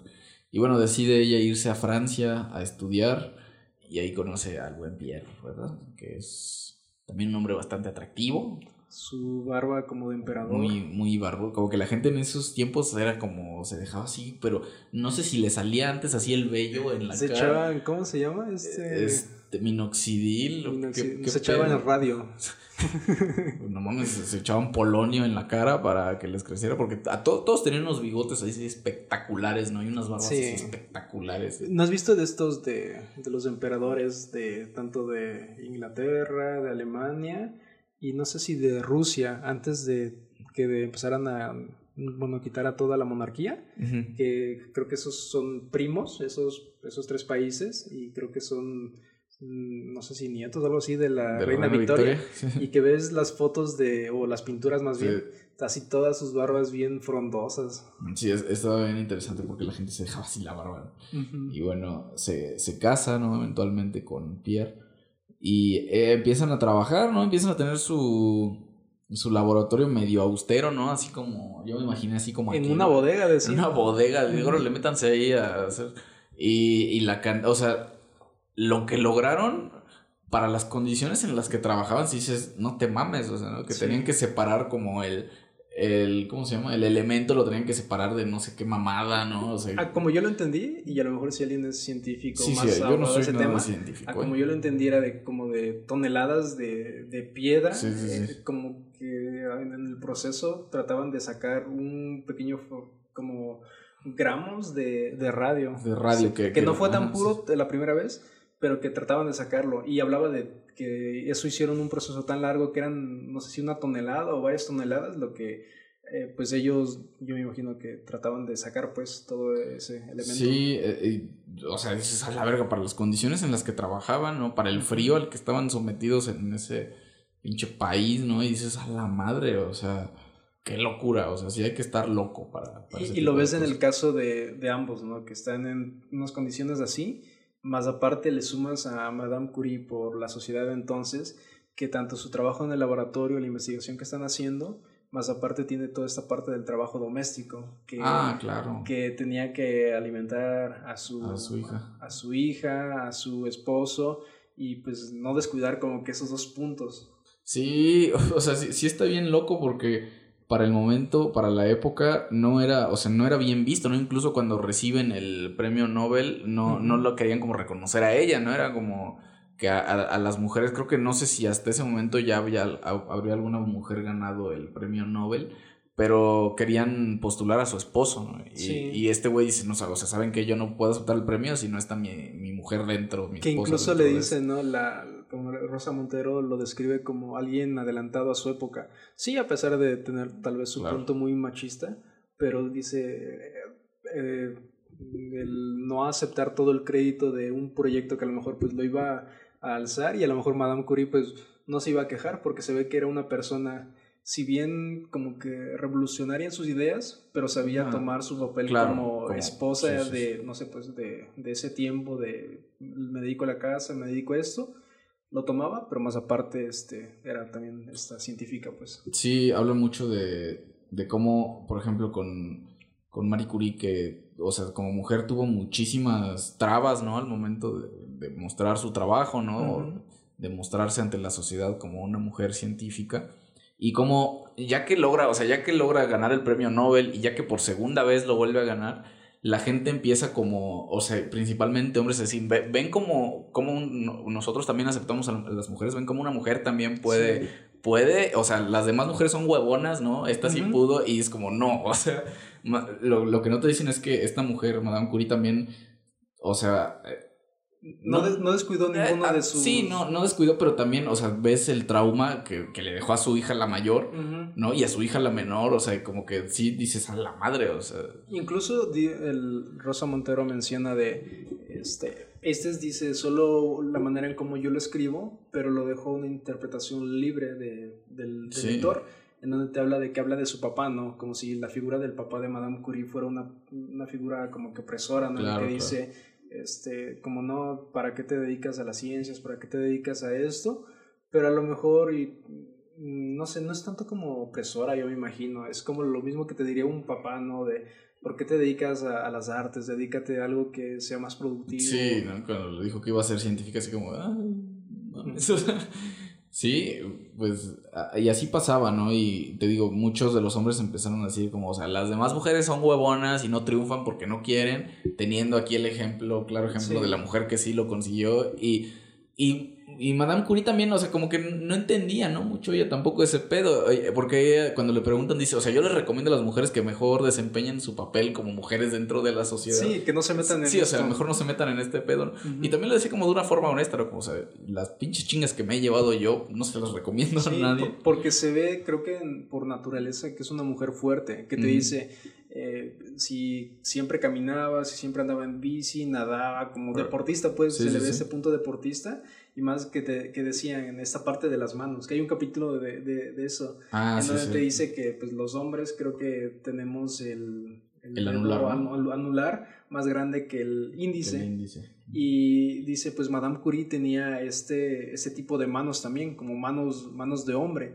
Y luego te hacen como una referencia, no sé si a un cantante, en el que ah, te dicen, no, pues eh, hay otros cantantes que son hombres que no tienen esto, como esta mano de hombre, sino que tienen la mano de mujer, en donde a lo mejor el, el índice es más grande que, el anular. Y te dicen que hay casos así como que, que especiales, ¿no? Personas raras que, que salen fuera de, de, lo común, pues. Y la misma autora también tiene su mano, tiene la, la, mano de la misma manera que, que Marie Curie. Y bueno, ah, es toda la, la historia de Marie Curie con muchas, este muchas notas como de opinión y eso me late. Y además ya, o sea, ya entra, empieza, yo creo que desde el principio empieza a entrar como en la parte personal, ¿no? De, esta mujer, de Rosa Montero.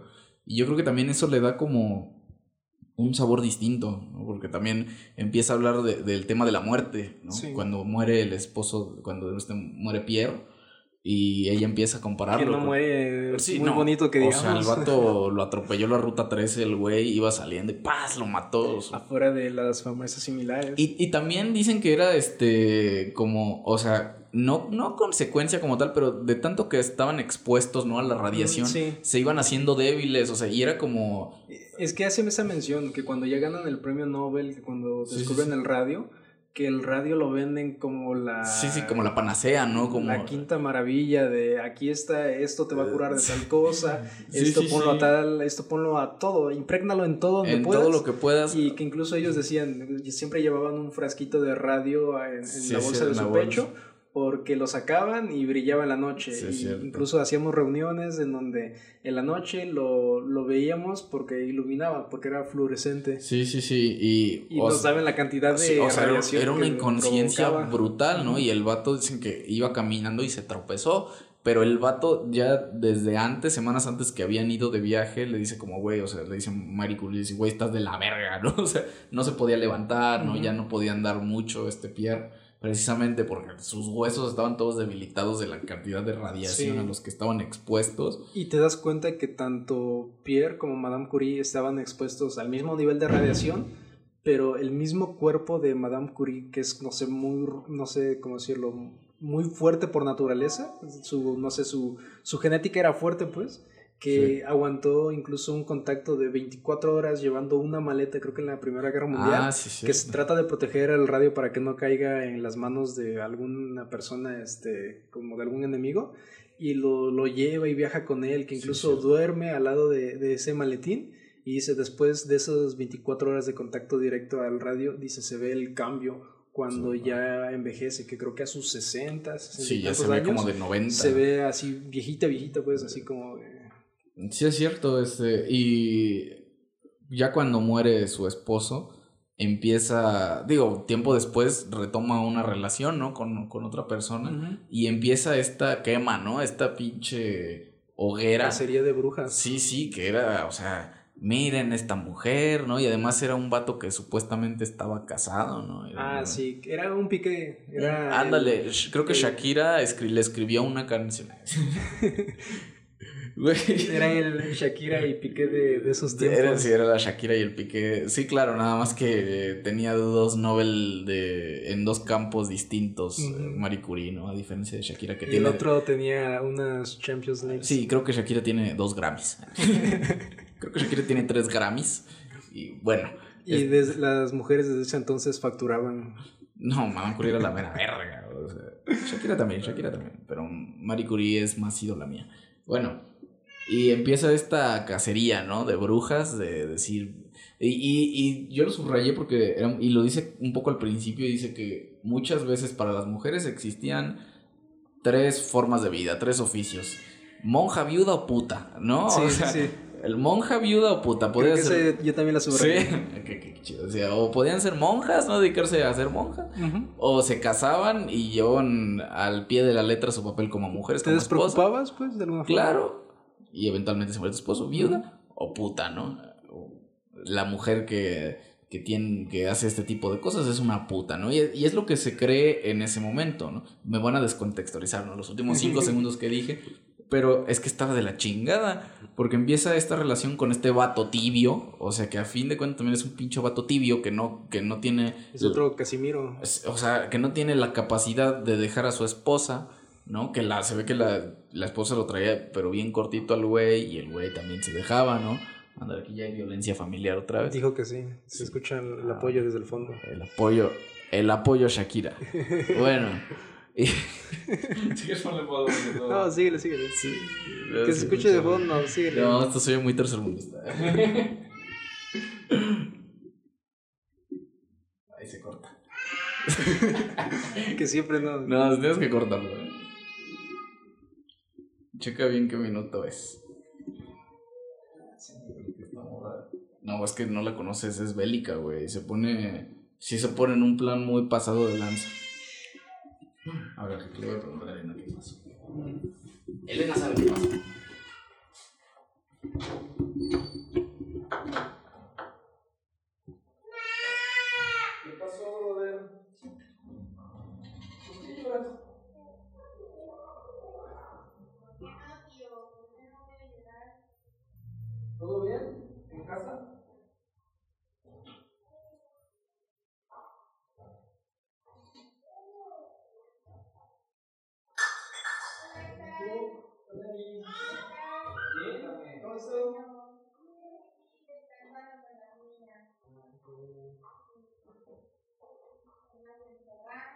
La otra niña. Me está llamando tu hermana, tú.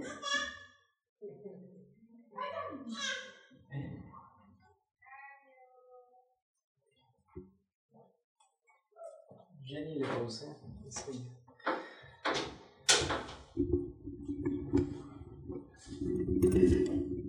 Entonces Shakira estaba escribiendo la canción y yo le dije, no, así no, o sea, a A ver si quieres Otro corte. Para fallas técnicas. No, porque si ponemos esta canción, este, YouTube lo, lo considera como copyright.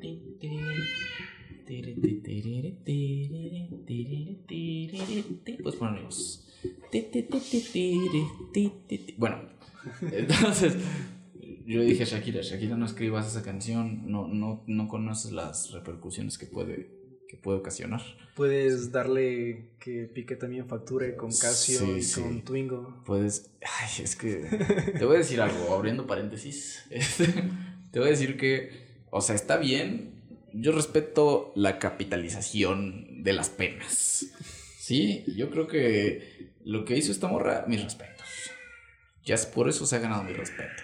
Aprovechó las oportunidades. Sí, o sea, imagínate que la gente hable de tu vida privada de a gratis, a que pues hable de tu vida privada y que cada vez que hable de tu vida privada estés cobrando una feria. Pero, ¿sabes cuál es aquí la cuestión? De que escuchaba un comentario de alguien que decía que pues no se han dado cuenta de que si bien están facturando los dos, pero la cosa aquí es de también son padres, quieran o no son padres. Y en qué, como, creo que sus hijos están entre esos 10, alguien pensar en los niños? sus hijos están entre esos 10, 12 años en donde dices, tienen que aprender a reírse de, de Ah, sí mismos o si no, eso va a Sí, ser un sí, punto sí, que les eso va a afectar. Yo no creo que les afecte, ¿eh? yo creo que... Es más, yo creo que los niños le dijeron a su mamá, rífate, tú puedes. Dice, con unos millones, este, cualquiera es... Sí, o sea, yo creo que los niños van a estar muy traumados, pero cada uno va a tener un Ferrari a los 16 años. Entonces, a ver, ¿tú qué preferirías? Estar- ¿Llorar en un Ferrari o llora- llorar en un llorar, bochito? llorar de gratis, o sea, llorar en la ruta o llorar en un Ferrari, ¿no? Entonces, todos, ándalo. Pinche, está, están matando aquí a un niño en la casa, perdón. Pero bueno, volviendo al tema, este, ¿qué te estaba diciendo? Mm, Pues estábamos en Madame Curie y que estaban en la cacería de brujas. Ah, sí, con un pinche vato tibio, güey. Neta, odio a ese vato. Lo, lo leí y dije, no mames. Típico vato que dice, sí, sí, sí, ya, ya nada más me falta firmar los papeles de divorcio. Ya, ya nada más los firmo y ya, ya me separé de Y se veía que Madame Curie estaba pues metida, metida ahí en toda esa relación. Porque incluso hay una foto, ¿no? Que ahí sale también Einstein de joven. Ah, sí, es cierto. Este, en donde la foto yo dije, me empieza a describir y como no aparecía todavía la foto en mi página, este, digo, ¿a poco sí tan así, tan dramático se veía la foto? Y ya ves la foto y sí así como Sí. que cada quien viendo Sí, la cara hacia un lado así. y que fue, fue en un, como en un congreso, ¿no? Que, que se van, creo que a Polonia, no, no, Polonia, a Suiza, no sé a dónde. A algún lado pues así. Ah, creo que a Bélgica, creo que se han ido a Bélgica. Para nuestros escuchas. en Ahí con nuestros, mis amigos los belgas.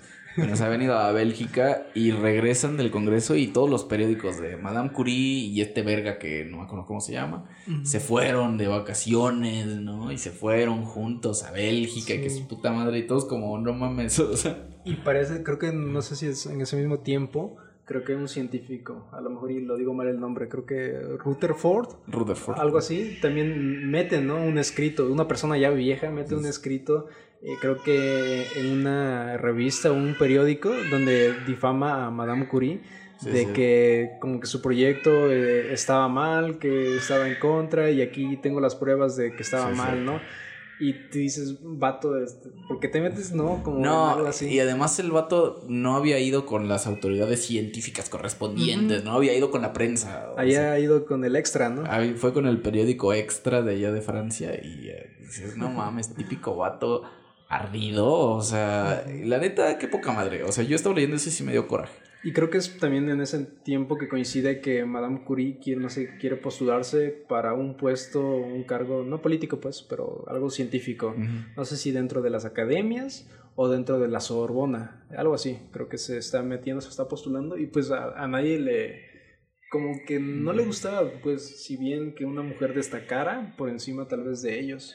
No, y después, precisamente me acuerdo cuando empezaste a hablar de lo de la guerra, después ya es heroína, ¿no? Ya después Ah, de la sí. guerra ya es ah, nuestra amiga, porque cuando pasa ese pedo ya la quieren regresar a Polonia, ¿no? Casi, Sí, casi sí. como esta inmigra mujer inmigrante que nos Judía hace- también. Judía inmigrante. Y ya después de la guerra, no, heroína. Que a francesa. este punto, no sé si has, creo que a lo mejor en alguna película o caricatura también hay esa, una imagen así de cómo la gente te odia, la gente este, piensa mal de ti y empieza, tú vas con tu casa, te refugias con tus hijas y empiezan a lanzar piedras y así. Y es lo que le pasó igual a, a Madame Curie, que de en ese punto en el que la gente como que estaba en contra de ella, tanto, el, tanto la sociedad como la parte científica, llegó un punto en el que creo que decían que tuvieron que huir de, de su casa porque les empezaron a aventar piedras por las ventanas. Sí, sí, o sea, sí era una cacería pasada de lanza, ¿no? En contra de, de esta, de esta mujer. Y pues, al final le valió verga, ¿no? Dijo, ah, bueno, ya, me vale madre. Yo me voy a dedicar a este, a, ¿cómo se dice? A traumar a mis hijas. y ya lo que, lo que acaba haciendo. Y empieza, cuando empieza a abordar el tema de la muerte, es cuando más me empieza, cuando más me empezó a gustar el libro, ¿no? Porque ya empieza a ahondar en como temas más más este personales de la autora, ¿no? Porque Sí. también es como un libro de- al, dedicado como al esposo, ¿no? De, de la autora que también falleció. Sí, a Pablo, Pablo, nada que más- creo que lo conoce desde niños o de Sí, adolescentes. ¿no? Y, y fue su pareja durante muchos años y que muere de cáncer, ¿no? Y entonces por eso se separa de lo que es una, como un libro de opinión, de una biografía, ¿no? Más bien como un texto más, este, más personal. Sí. A mí fue por eso que me acabó gustando. Y que incluso no habla mucho de su, de su pareja, porque incluso ella misma dice, creo que le dedica unos párrafos nada más, que ella dice, es que no quiero hablar de él, de alguna forma, este, no sé, quiero mantenerlo en lo privado, pero a pesar de lo poco que escribe, siento que es muy, muy personal. Claro, y te, te, acerca mucho a, la muerte, ¿no? A la muerte de, algún ser querido, ¿no? De, alguna persona. y, dice que, la, vida, la muerte hay que vivirla, ¿no? Que, que, y, y, es cierto, yo estaba eh, hace un par de días, precisamente con, habiendo leído el libro, estaba yo como reflexionando, porque de repente soy ya como señor, ¿no? Ya me pongo, ay, sí, la vida, qué hermoso es vivir, ¿no? Y, y estaba pensando, es que imagínate que te mueres ahorita, ¿no? O sea, yo no le tengo, o sea, que decir, ay, no le tengo miedo a la muerte, pues también es como cliché, ¿no? Pero es como, o sea, a todos, todos nos tenemos que morir, ¿no? Tengo un amigo que dice, o sea, todo lo que nace se muere llámese tierra, llámese árboles, llámese animalitos, y nosotros, las personas, más que otros. Todo lo que nace está obligado a morir. Y. Está diciendo, güey, o sea, si yo me muero, a mí me daría miedo morirme, pues joven, ¿no? Dices, güey, morirte a los 30 años, por ejemplo, dices, hay gente que vive en 90 años, ¿no? Y morirte a los 30 años es como morirte cuando recién empieza tu vida. Sí. Y todos los libros que no vas a leer, ¿no? Todas las películas que no vas a ver, todos los lugares a los que no vas a ir, todas las personas a las que no vas a conocer.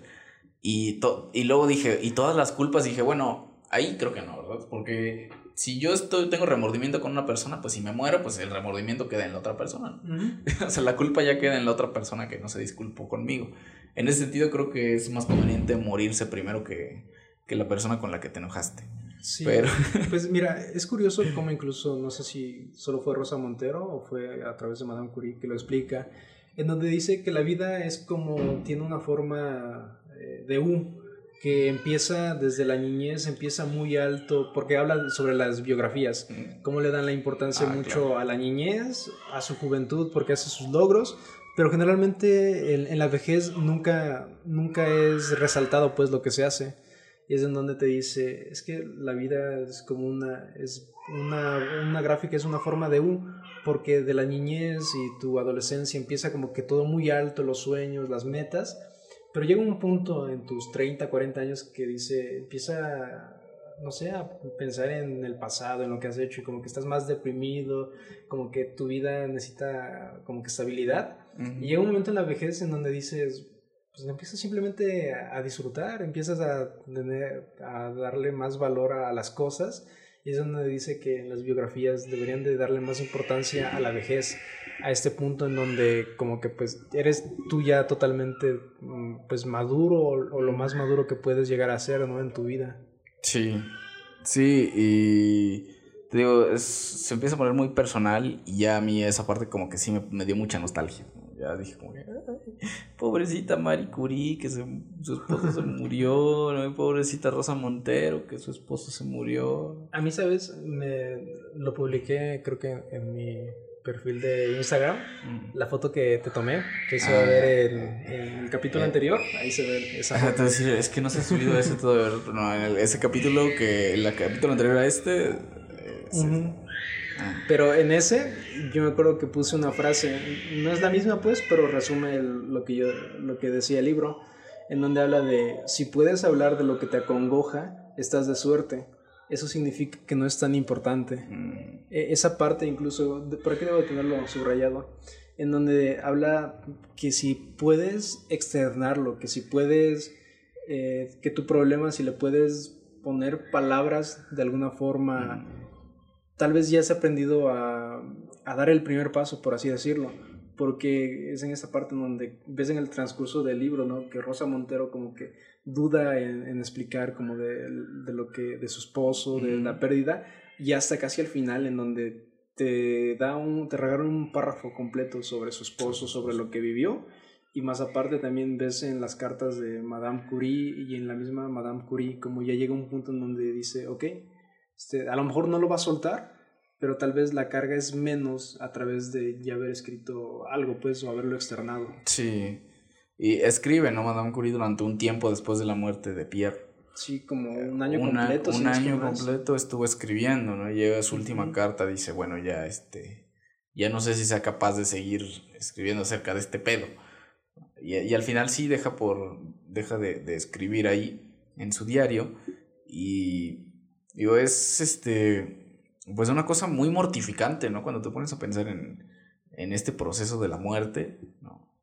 todos nos tenemos que morir, pero ¿cuándo te vas a morir? ¿Cómo, o sea, ¿cómo te vas a morir, ¿no? Y qué, qué es lo que dejas en este tipo de situaciones. Pero bueno, sí, se, se, empieza a poner muy, muy personal y ya ahí fue donde yo me quebré, donde dije, ya, ya pues ya. Tengo que acabarlo ya rápido. Pero a mí me, me, me, gusta, de alguna forma, digo, sé que por la parte de, de, de, la, de la religión, de lo, que, de lo que yo creo, generalmente, pues nadie, pues el, si te suicidas es malo, si, si mueres buscas tener, no, no diría falsas esperanzas, pero no puedes dar por sentado que si alguien muere tú dices, ah, no, sí, se va al cielo por la, el tipo de persona que era o así. Siento que es a veces, como decirlo, como dar falsas esperanzas tal vez a una familia cuando dices, pues a lo mejor la persona no la conocías o la familia no la conocía bien, pero por dentro era todo un caos, pues. Y tampoco tú del otro lado puedes decir, ah, es que esta persona no, no va a poder ir al paraíso, así pues. Siento que es muy como decirlo, que el momento de la pérdida no, no se trata de eso, pues, no se trata de, del si esto o, lo otro. Incluso creo que en una parte, al final, Rosa Montero creo que cuenta una historia, no sé si es a través de una película o, de un libro, en donde menciona a esta niña que es como violada, más aparte, este, como, no sé si, como que le, le aplastaron la cabeza o algo así y toda la familia está destrozada por el suceso. Y lo que hace el de la funeraria es preparar el cuerpo. Ah, Dice, no la, no, de alguna forma no la revivió, pero la dejó vestida, dice, con unos jeans, con una blusa. No sé si algo hizo incluso en la cabeza, si cosió algo, no sé, pues, pero la dejó lo mejor posible, por así decirlo. Y es donde dice cómo esta parte de los muertos reconfortan a, los vivos, a los que se quedan. Y yo dije, pues sí, de alguna forma. Y yo siempre lo he visto de ese punto, de que digo, sé que todavía no he tenido la pérdida de alguien tan simbólico, de alguien tan importante en mi vida, pero al menos a día de hoy, y hablando bajo mi ignorancia, digo, es que tiene que pasar para que la vida tenga sentido, tiene que haber este, este punto de la pérdida que sí es muy doloroso, pero tiene que haberlo. Y es lo que yo lo pensaba en el punto de, de, la, de la Biblia, de lo religioso. Decía, pero ya pasando a este punto, si llegas a pasar al paraíso, si llegas a irte al infierno, lo que sea, pues, ¿cómo aquí en, en, el mundo tienes estas partes de, de que te vas a morir, de que todo es efímero, de que hay cosas buenas, hay cosas malas? Pero llegando a todo ese punto en donde no va a haber nada de eso, te vas a despreocupar, dije, pero entonces eh, se vuelve que la satisfacción, toda esa parte, la perdemos y, en qué se vuelve, en algo como crudo, en algo sin sabor, sin nada, sin olores, o tenemos constantemente este como que esta sensación de, de placer y gozo que ya va a estar arraigado en nosotros y yo dije, a lo mejor es una idea que va en contra de lo, de lo que yo debería de pensar, pero dije, ¿cómo explicamos ahora toda esa parte? Y es una como pregunta como que hacia mí, pues, si alguien me preguntara esa parte. Y dije, y está, está muy curioso, porque lo ves y desde el comienzo él está, ya sea quieras verlo Dios, quieras verlo la creación, la humanidad, este, la vida, pero también está la maldad, es como, está presente, la maldad le da el sentido de que hay ese bien también, ese contraste. Y dices, ¿y si nos quitan el hecho de, de que podamos morir? Como, ¿qué, ¿qué, chiste tiene? ¿Qué sentido, tiene? y, dije, si alguien de, de, mi iglesia lo escucha, este, solo es como que una duda de que encontrar las palabras de cómo responderlo. Pero me pregunté y dije, pues es que aquí le da ese sentido, le da ese riesgo de decir, si me viento de un avión, este, tienes la, la adrenalina, pero sé que me voy a morir si pasa algo. Pero si quitas todo eso, si quitas el peligro, todo lo que lo ves como negativo, le quita ese sentido también, pues, a lo que, lo que hay. O a lo mejor agarra otro, otro sentido. Otro sentido distinto, ¿no? Sí, yo alguna vez hablando con un amigo que me decía eso, que, o sea, no, no, no hablamos así como de, no, es que, que la vida y que su puta madre, ¿no? Yo me estaba quejando de las cosas que me hacen porque casi, yo es que casi no se me da. Es nada nuevo, ¿no? Sí, o sea, no, casi no se me da quejarme. Y yo me estaba quejando con él, ¿no? Y, y le dije, oye, no, pues que esta, esta mamada que me está pasando, ¿no? Pues que poca madre. Y me acuerdo que me estaba quejando. Sí. Y el vato sí me dijo como de, a ver, o sea, piensa que, o sea, de esto se trata vivir, ¿no? Si, si la vida fuera únicamente pues estar feliz todo el tiempo, ¿no? Si la vida fuera únicamente sentirte a, gusto, si la vida fuera únicamente el, sentir el placer, pues entonces, ¿qué, qué pinche chiste tiene? O sea, y, y, es lo que todas las religiones yo creo que, que intentan inculcarle, ¿no? A sus feligreses. O sea, todas las personas que nacimos estamos obligadas a vivir. ¿sí? Y vivir es que te vaya de la verga, vivir es este, saber que hay días culeros, vivir es saber que la gente cercana tuya se va a morir, ¿no? Yo le decía a un amigo que si te das cuenta, no es tan descabellado el hecho de ya dejar de existir, como que no es tan descabellado. ¿Por qué? Si lo pones a pensar, tal vez se te ocurren de 10 cosas, 9 son malas, 9 son de las porque tú dices no quiero seguir aquí, pero el sentido de por qué a lo mejor seguimos es por ese 1%, ese, esa eso pequeño que le da sentido, el, el, ver a tus sobrinas, el ver si ya tienes un hijo, el ver el atardecer, la naturaleza, eso pequeño que parece insignificante, eso es a lo mejor lo que te sigue dando esas fuerzas, esos ánimos, pues, de continuar. Y también, o sea, yo digo, güey, si ahorita está culero, me tengo que esperar a que se ponga más culero, ¿no? O sea, tengo que decirle, ¿sabes qué, güey? Está muy culero esto que me estás dando, pero quiero ver qué otra cosa culera me puedes ofrecer. A ver, rífate, ¿no? Y si no te pasaran ese tipo de cosas, ¿no? Si la vida no estuviera tan de la verga, entonces ¿cómo vas a disfrutar las cosas chidas? ¿Cómo vas a disfrutar estar con alguien a quien quieres, ¿no? ¿Cómo vas a disfrutar, este, qué sé yo, salir a caminar? ¿Cómo vas a disfrutar ese tipo de cosas si, si, si no están pasando a tu alrededor cosas que sientes que te lleva la chingada? Pero bueno, es, es lo que yo creo. Tampoco es como que decir, es obligatorio el sufrimiento. No, o sea, hay, hay quienes dicen, ¿no? Que, que, o sea, el dolor es inevitable, ¿no? Pero el sufrimiento es, este, es opcional. O sea, tú puedes sufrir y yo puedo sufrir por pendejadas muy pequeñas, ¿no? O me pueden pasar cosas que realmente me marquen, ¿no? Que, que me ha pasado, ¿no? Gente cercana a mí que, que se ha muerto. Y dices, güey, o sea, por supuesto que te marcan, ¿no? Por supuesto que te duele. Pero de eso a sufrir todo el tiempo por ello dices, bueno, o sea, todas las cosas deben tener un duelo, ¿no? Pero eventualmente, pues tiene que pasar. Y, tiene que pasar, y yo tengo que pasarlo también, yo tengo que dolerlo, y, el tiempo que sea necesario, ¿no? Mi abuela cuando, cuando ya se iba a morir, y antes me acuerdo que nos decía como, a ver, este, yo no quiero, cuando yo me muera, sí, llórenme un tantillo, pero por favor, no estén todo el tiempo sufriendo porque me morí. Y yo decía, ay, ¿por qué dices esas cosas? Y, y es cierto, ¿no? Porque cuando, o sea, los duelos tienen, tienen que dolerte. ¿No? Perder a alguien te tiene que doler. O sea, no, es que si se muere alguien digas, ay, bueno, sí es parte de la vida. No, no es volverte que es insensible. No, chinga tu madre. O sea, que, que se muera alguien sí está de la chingada, ¿no? Estar, vivir de cerca esa situación es horrible. Pero, o sea, eventualmente pasa, ¿no? Y cuando uno bloquea eso, cuando dice, no, es que yo no quiero ni pensar en eso porque voy a sufrir, es simplemente guardar el dolor y cuando quieres tocarlo, es como si te arriera, ¿no? Y dices, a la verga, ¿no? Pues mejor no pienso en esto, ¿no? Y, yo no quiero que sea así, ¿no? Yo no quiero que los, yo no creo que los duelos tengan que ser así, ¿no? Al contrario, como lo dice el autor, ¿no? Le dedica un párrafo completo a la persona, pues porque ha vivido el duelo, ¿no? De, de perder a su esposo, ¿sí? Y yo creo que de eso se tratan los duelos, ¿no? O sea, pues te va a doler, pues sí te va a doler.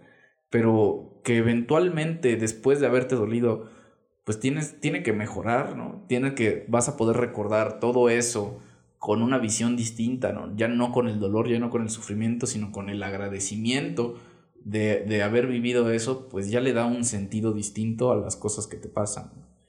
O a lo mejor estoy yo bien pendejo, pero pues bueno, cualquiera de las dos es muy válida. Sí, de hecho, yo igual había subrayado una frase de, del libro en donde hace mención esa parte también de cómo el dolor, que es como una llaga que, que mm. te arde, es en donde menciona, es que creo que no, no, lo encuentro, pero igual tú habías dicho, ¿no? Que tenías frases de, del libro que había subrayado. Sí, pero es que dejé, mi, material allá, a ver, habla en lo que voy. Sí, mira, yo tengo aquí una frase que dice, y es raro porque aunque pase el tiempo, el dolor de la pérdida, cuando se pone a doler, te sigue pareciendo igual de intenso, Por supuesto que cada vez estás mejor, mucho mejor.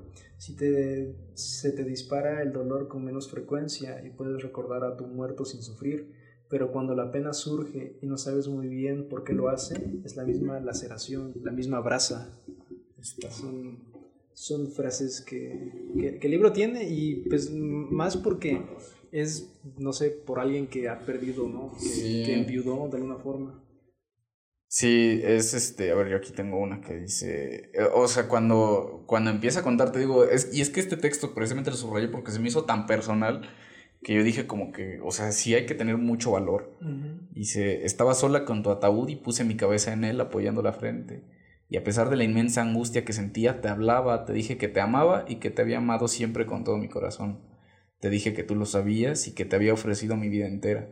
Te prometí que jamás daría a ningún otro el lugar que tú habías ocupado en mi vida y, trataría, que trataría de vivir como tú habrías querido que lo hiciera. Y me pareció que de ese contacto frío de mi frente con el ataúd me llegaba algo parecido a la serenidad y la intuición de que volvería a encontrar el ánimo de vivir. O sea, ve, güey. O sea, o sea, y supongo que lo piensas en ese momento y, y está de la verga, ¿no? Porque se murió alguien a quien tú querías, ¿no? Se, se fue alguien a quien amabas y aún así dices, o sea, de este dolor tengo que sacar algo, ¿no? Tiene que salir algo que me va, que me va a dar el ánimo para seguir vivo, ¿no? Y, yo supongo que de este tipo de situaciones es donde encuentra ella el, parentesco que tiene con, con Marie Curie, ¿no? Porque ah, yo veo, escribe el libro precisamente porque empieza a encontrar, pues, estas cosas parecidas, ¿no? Que ellas, que ambas vivieron, ¿no? Que, que incluso esta parte, ¿no? Que hacen alusión a las plantas, que creo que tenían un huerto, que, que en donde le dice, este, todavía no florece, no quisiera decirte que ya están floreciendo, cosas así, y luego lo ves, este en la parte de la escritora y también como que tiene cosas así, pues, cosas que compartían. Pero bueno, esta mujer, muy chido el libro, es este... Eh, tiene muchísimas cosas que, que a mí me, me pusieron la piel así como muy, muy sensible, me, me sensibilizaron, porque de por sí yo soy muy sensible, o sea, a mí no es muy difícil romperme, es una cosa muy suavecita y esto, esta madre me, me puso mucho más suave, ¿no? Sí me, me puso a reflexionar mucho y, y está muy cool. ¿Qué, ¿Qué, más quieres agregar? Sí, yo igual menciono nada más como que una frase que a lo mejor no es tanto del, del tema que habla, pero el libro lo menciona, que es esta parte que dice, la insatisfacción de los humanos, ese querer siempre algo más, algo mejor, algo distinto, es el origen de innumerables desdichas Además, la felicidad es minimalista, es sencilla y desnuda, es un casi nada bajo, es un casi nada que lo es todo. Y es donde una mención donde dice que es un día campestre de los curí bajo el sol frente al valle, como de, de las cosas que, que te das cuenta. Creo que hace remembranza a, a, los momentos más sencillos que son como que los que le dan más importancia a, a toda, toda esta parte. Porque a veces, no sé si, si te pasa, que crees recordar que algo pasaba de un cierto modo, pero te das cuenta que a veces ese recuerdo se mezcla junto con lo que, pues como con el valor que le dabas a ese recuerdo, no sé, o a esa etapa de tu vida. Y como que algo que a lo mejor era muy insignificante tiene más valor tal vez del que, del que debería. Sí, y bueno, obviamente como escritora hace, lo escribe, o sea, lo, lo plasma muy bien, ¿no? Y hace mucho estas referencias a cómo para ella es necesario, o sea, escribir esto fue necesario, ¿no? Decir, O sea, yo tenía que escribirlo y volvemos, creo que la semana pasada también lo hemos comentado, ¿no? Cuando leímos el libro del acontecimiento, ¿no? Que la misma autora dice, este tipo de cosas, hasta que no las escribo, no son reales, ¿no? no me pasaron hasta que no las plasmo en papel, no, no han sucedido en mi vida. Y yo creo que esto también hace muchas referencias a eso, a su manera, ¿no? De, de, cómo para ella ha sido necesario, ¿no? Porque la literatura para ella, es, o sea, si no lo escribo, si no está aquí escrito, es como si no hubiera pasado. Es como tal vez no estoy dando ese primer paso para sanar. Claro, tengo que hablar de ello para, pues, para poder aceptar que sucedió. Y pues bueno, eh, me, me, me ha gustado mucho esta lectura. Es el primer libro del año, que yo he leído. este, y sí, sí ha sido una cosa que yo dije, a la verga, para empezar el año sí está muy triste este pedo, ¿no? Pero, pero también... empezar con No, fíjate que yo creo que sí es necesario también abordar este tipo de lecturas porque de repente te desensibilizas, ¿no? Y yo pues, y de repente empiezo a agarrar lecturas que son como muy, como muy X, ¿no? Lecturas ahorita digo que estoy leyendo y de repente pues me gusta leer cosas que son así como para, para pasar el rato, ¿no? Así como, ah, voy a leer esto y te entretiene un rato, pero no existe como un mensaje, ¿no? Nada más, y está bien, o sea, está chido, pero este tipo de lecturas yo creo que son necesarias porque también... Ves el cambio de Murakami con sus problemas de adolescente. Claro, claro, claro.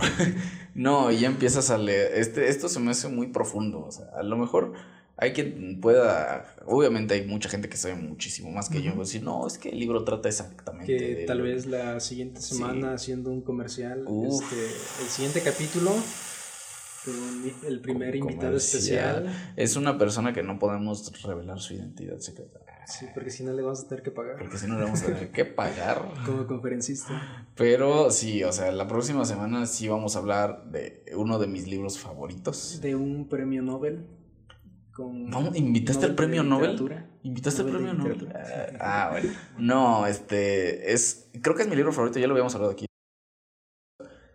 es mi libro favorito y es otro libro que también dices. La cosa era no revelar de qué libro íbamos Ah, no. Bueno, cuando diga. esa parte. Cuando diga eso tienes que. Pero este sí lo tienes que. Pero bueno, es un libro que este. tienes que vipearlo, vipearlo, tú vipearlo. Ni edito nada. No, sí, lo tienes que editar porque ya, ya hubo, hubo algunos este, percances durante la grabación. y esto sí lo tienes que editar porque está bien. no sabía que no se tenía que decir, pero bueno del libro de Kiobole con Jordi Rosada. ¿Con el autor? invitamos a Jordi Rosada. No, invitamos a una persona que sabe mucho de libros, que sabe mucho de literatura y que yo creo que va a ser la primera, el primer invitado. Va a ser el, experimento de ver cómo funciona. El experimento para ver si sí cabemos tres personas en mi cuarto de dos metros cuadrados por dos metros cuadrados.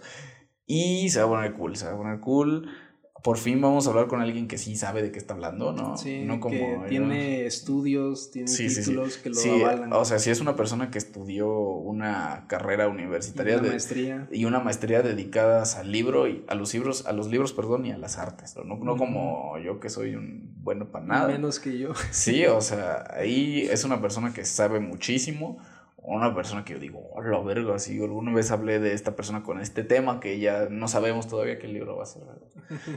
y sí dije, ah, no, sí, sí, sabe un chingo.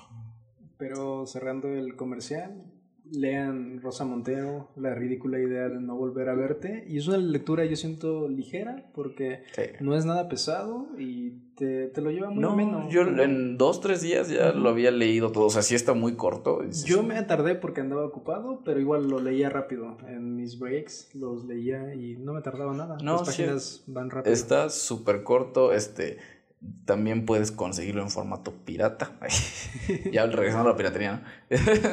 es que, oye, es tan fácil conseguir ahora los libros que dices, ah, su puta madre, qué comodidad. Ahí compraré la versión en físico para apoyar a Rosa Montero, nada más porque sí me gusta su libro. Uy, sí, para los 3 euros que le van a dar por el libro que compraste, pero bueno, sí es un librazo. La verdad, sí es un librazo. A mí que no me gusta la ciencia, no, sí me gusta la ciencia, me llama la atención la ciencia, pero este, este, Pero cuando te lo explican sí, sí, así, ¿no? Te lo, sí, a mí te lo explica desde un punto de vista de alguien que tampoco sabe mucho y dices, eso se agradece, porque yo sí necesito que me expliques así con palitos y bolitas para que Y esa es la parte, humanizan a esas figuras que ah, dicen, este, yo me imagino, tal vez grupos extremistas de feministas de, no, Madame Curie, este, lo elevan hasta lo más alto.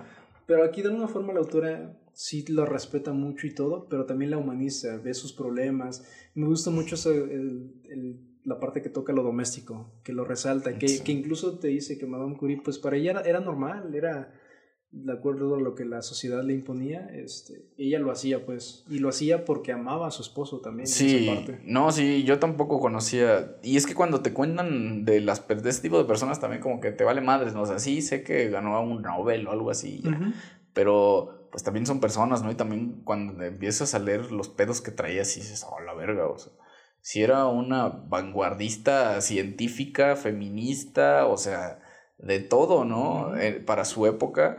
Y yo creo que sí es este, demuestra muy bien cómo las mujeres han sido relegadas, ¿no? En, en muchísimos campos, ¿no? Del conocimiento han terminado por ser relegadas porque se cree, se tiene la creencia de que pues no, no, hay, no hay tanta valía ¿no? en, su, en el ámbito científico para las mujeres. y en este sentido, o sea, imagínate que todas las mujeres que han tenido la intención de, de llevar a cabo una carrera, quisieron llevar una carrera científica en esa época y cuántas mujeres, pues, X. Pues la de esta mujer o chica que hace mención, ¿no? Que le robaron. Del ADN, que le, ¿no? Que le plagiaron. Sí. Y que pues ya no pudo reclamar nada porque que no sé si se suicidó o falleció. Sí, no, que, que, que fue una movida bien baja, ¿no? Porque le robaron sus apuntes, o sea, ni siquiera, ni siquiera había publicado ella el, este, ningún artículo, ¿no? Sí. Fueron las personas de su mismo laboratorio fueron y le robaron sus apuntes y en eso se basaron para, este, para, creo que es del ADN, creo, ¿no? Para- Sí. Una mamada así. Ahí hace mención también. O sea, él hace mención de eso y dices, imagínate, güey, cuántas mujeres no fueron Dices, hace- si se olvidadas, sabe ¿no? de esta persona, ahora de, de las que no se Imagínate sabe. de las que nunca se supo, ¿no? Y dices ahí, puta, o sea, sí, qué, qué poca madre que, que esto tiene poco más de 100 años y, y pasaba y sigue pasando. Como sigue, sigue habiendo una este, segregación en cuanto al conocimiento, ¿no? Una separación tanto de hombres como mujeres por la estúpida idea de que se cree que, que unos valen más que otros, ¿no? Que otros tienen más méritos que otros. Esto está, está de la chingada. Pero bueno, aquí esta mujer sí es una vanguardista, es una mujer que yo jamás había leído su historia completa, había leído como cosas así como muy... Sí, como lo que Ajá, aisladas, te ¿no? dicen, ¿no? Lo que te cuentan. lo que te cuentan en la clase de química, ¿no? Que dices, ah, bueno, sí, esta señora. Pero sentarte a leerlo, y te lo explica bastante bien y es un libro bastante corto, muy digerible Sí. y tiene, tiene un mensaje, o sea, tiene un mensaje muy chido. Y al final este, te, te pone las cartas. Traduce Ah, bueno, Rosa. Montero este, las cartas de Madame Curie y sí te da un contexto de lo que te habla. Porque a través de todo el libro te dan fragmentos de las cartas Mm, que sí, sí. Madame Curie escribía este, dedicadas a su esposo. Pero ya llega un punto en el que pues al final ya te lo dan todo. Y sí, no sé, como que sí tiene mucha profundidad. Pues Pues es todo yo creo. ahí ya quedó. Quédate sintonizado, envía tu mensaje, ya sabes, a la cabina 777-253-0398 para que recibas tu calcomanía autografiada. Nada, cierto. Y si, si nos han buscado en YouTube o no, ahí Ah, sí, el cierto, canal. búscate. Debemos, deberíamos poner eso al principio porque para los tres que se quedan, los dos, Para el los uno, escuchan al principio. el único yo, yo que soy el único que se queda hasta, hasta el final. Pero bueno, ahí busque el, este, el canal de YouTube, de repente se pone chido, de repente hay cosas interesantes, de repente está así medio como, triste. como el podcast, así se llama, Las Batallas. Sí, sí, sí, así búscalo y te vas a aburrir, te va a dar cringe y eso también está chido a veces. Si quieren saber por qué el título, este, ahí anda en uno de los capítulos para Sí, que sí, sí. más Si, pregunten. si encuentras la historia que más, más me avergüence y me la mandas, te mando 500 pesos en efecto. ya, firmado. ¿eh? Ahí está. Dale, pues. Entonces, bye. Bye.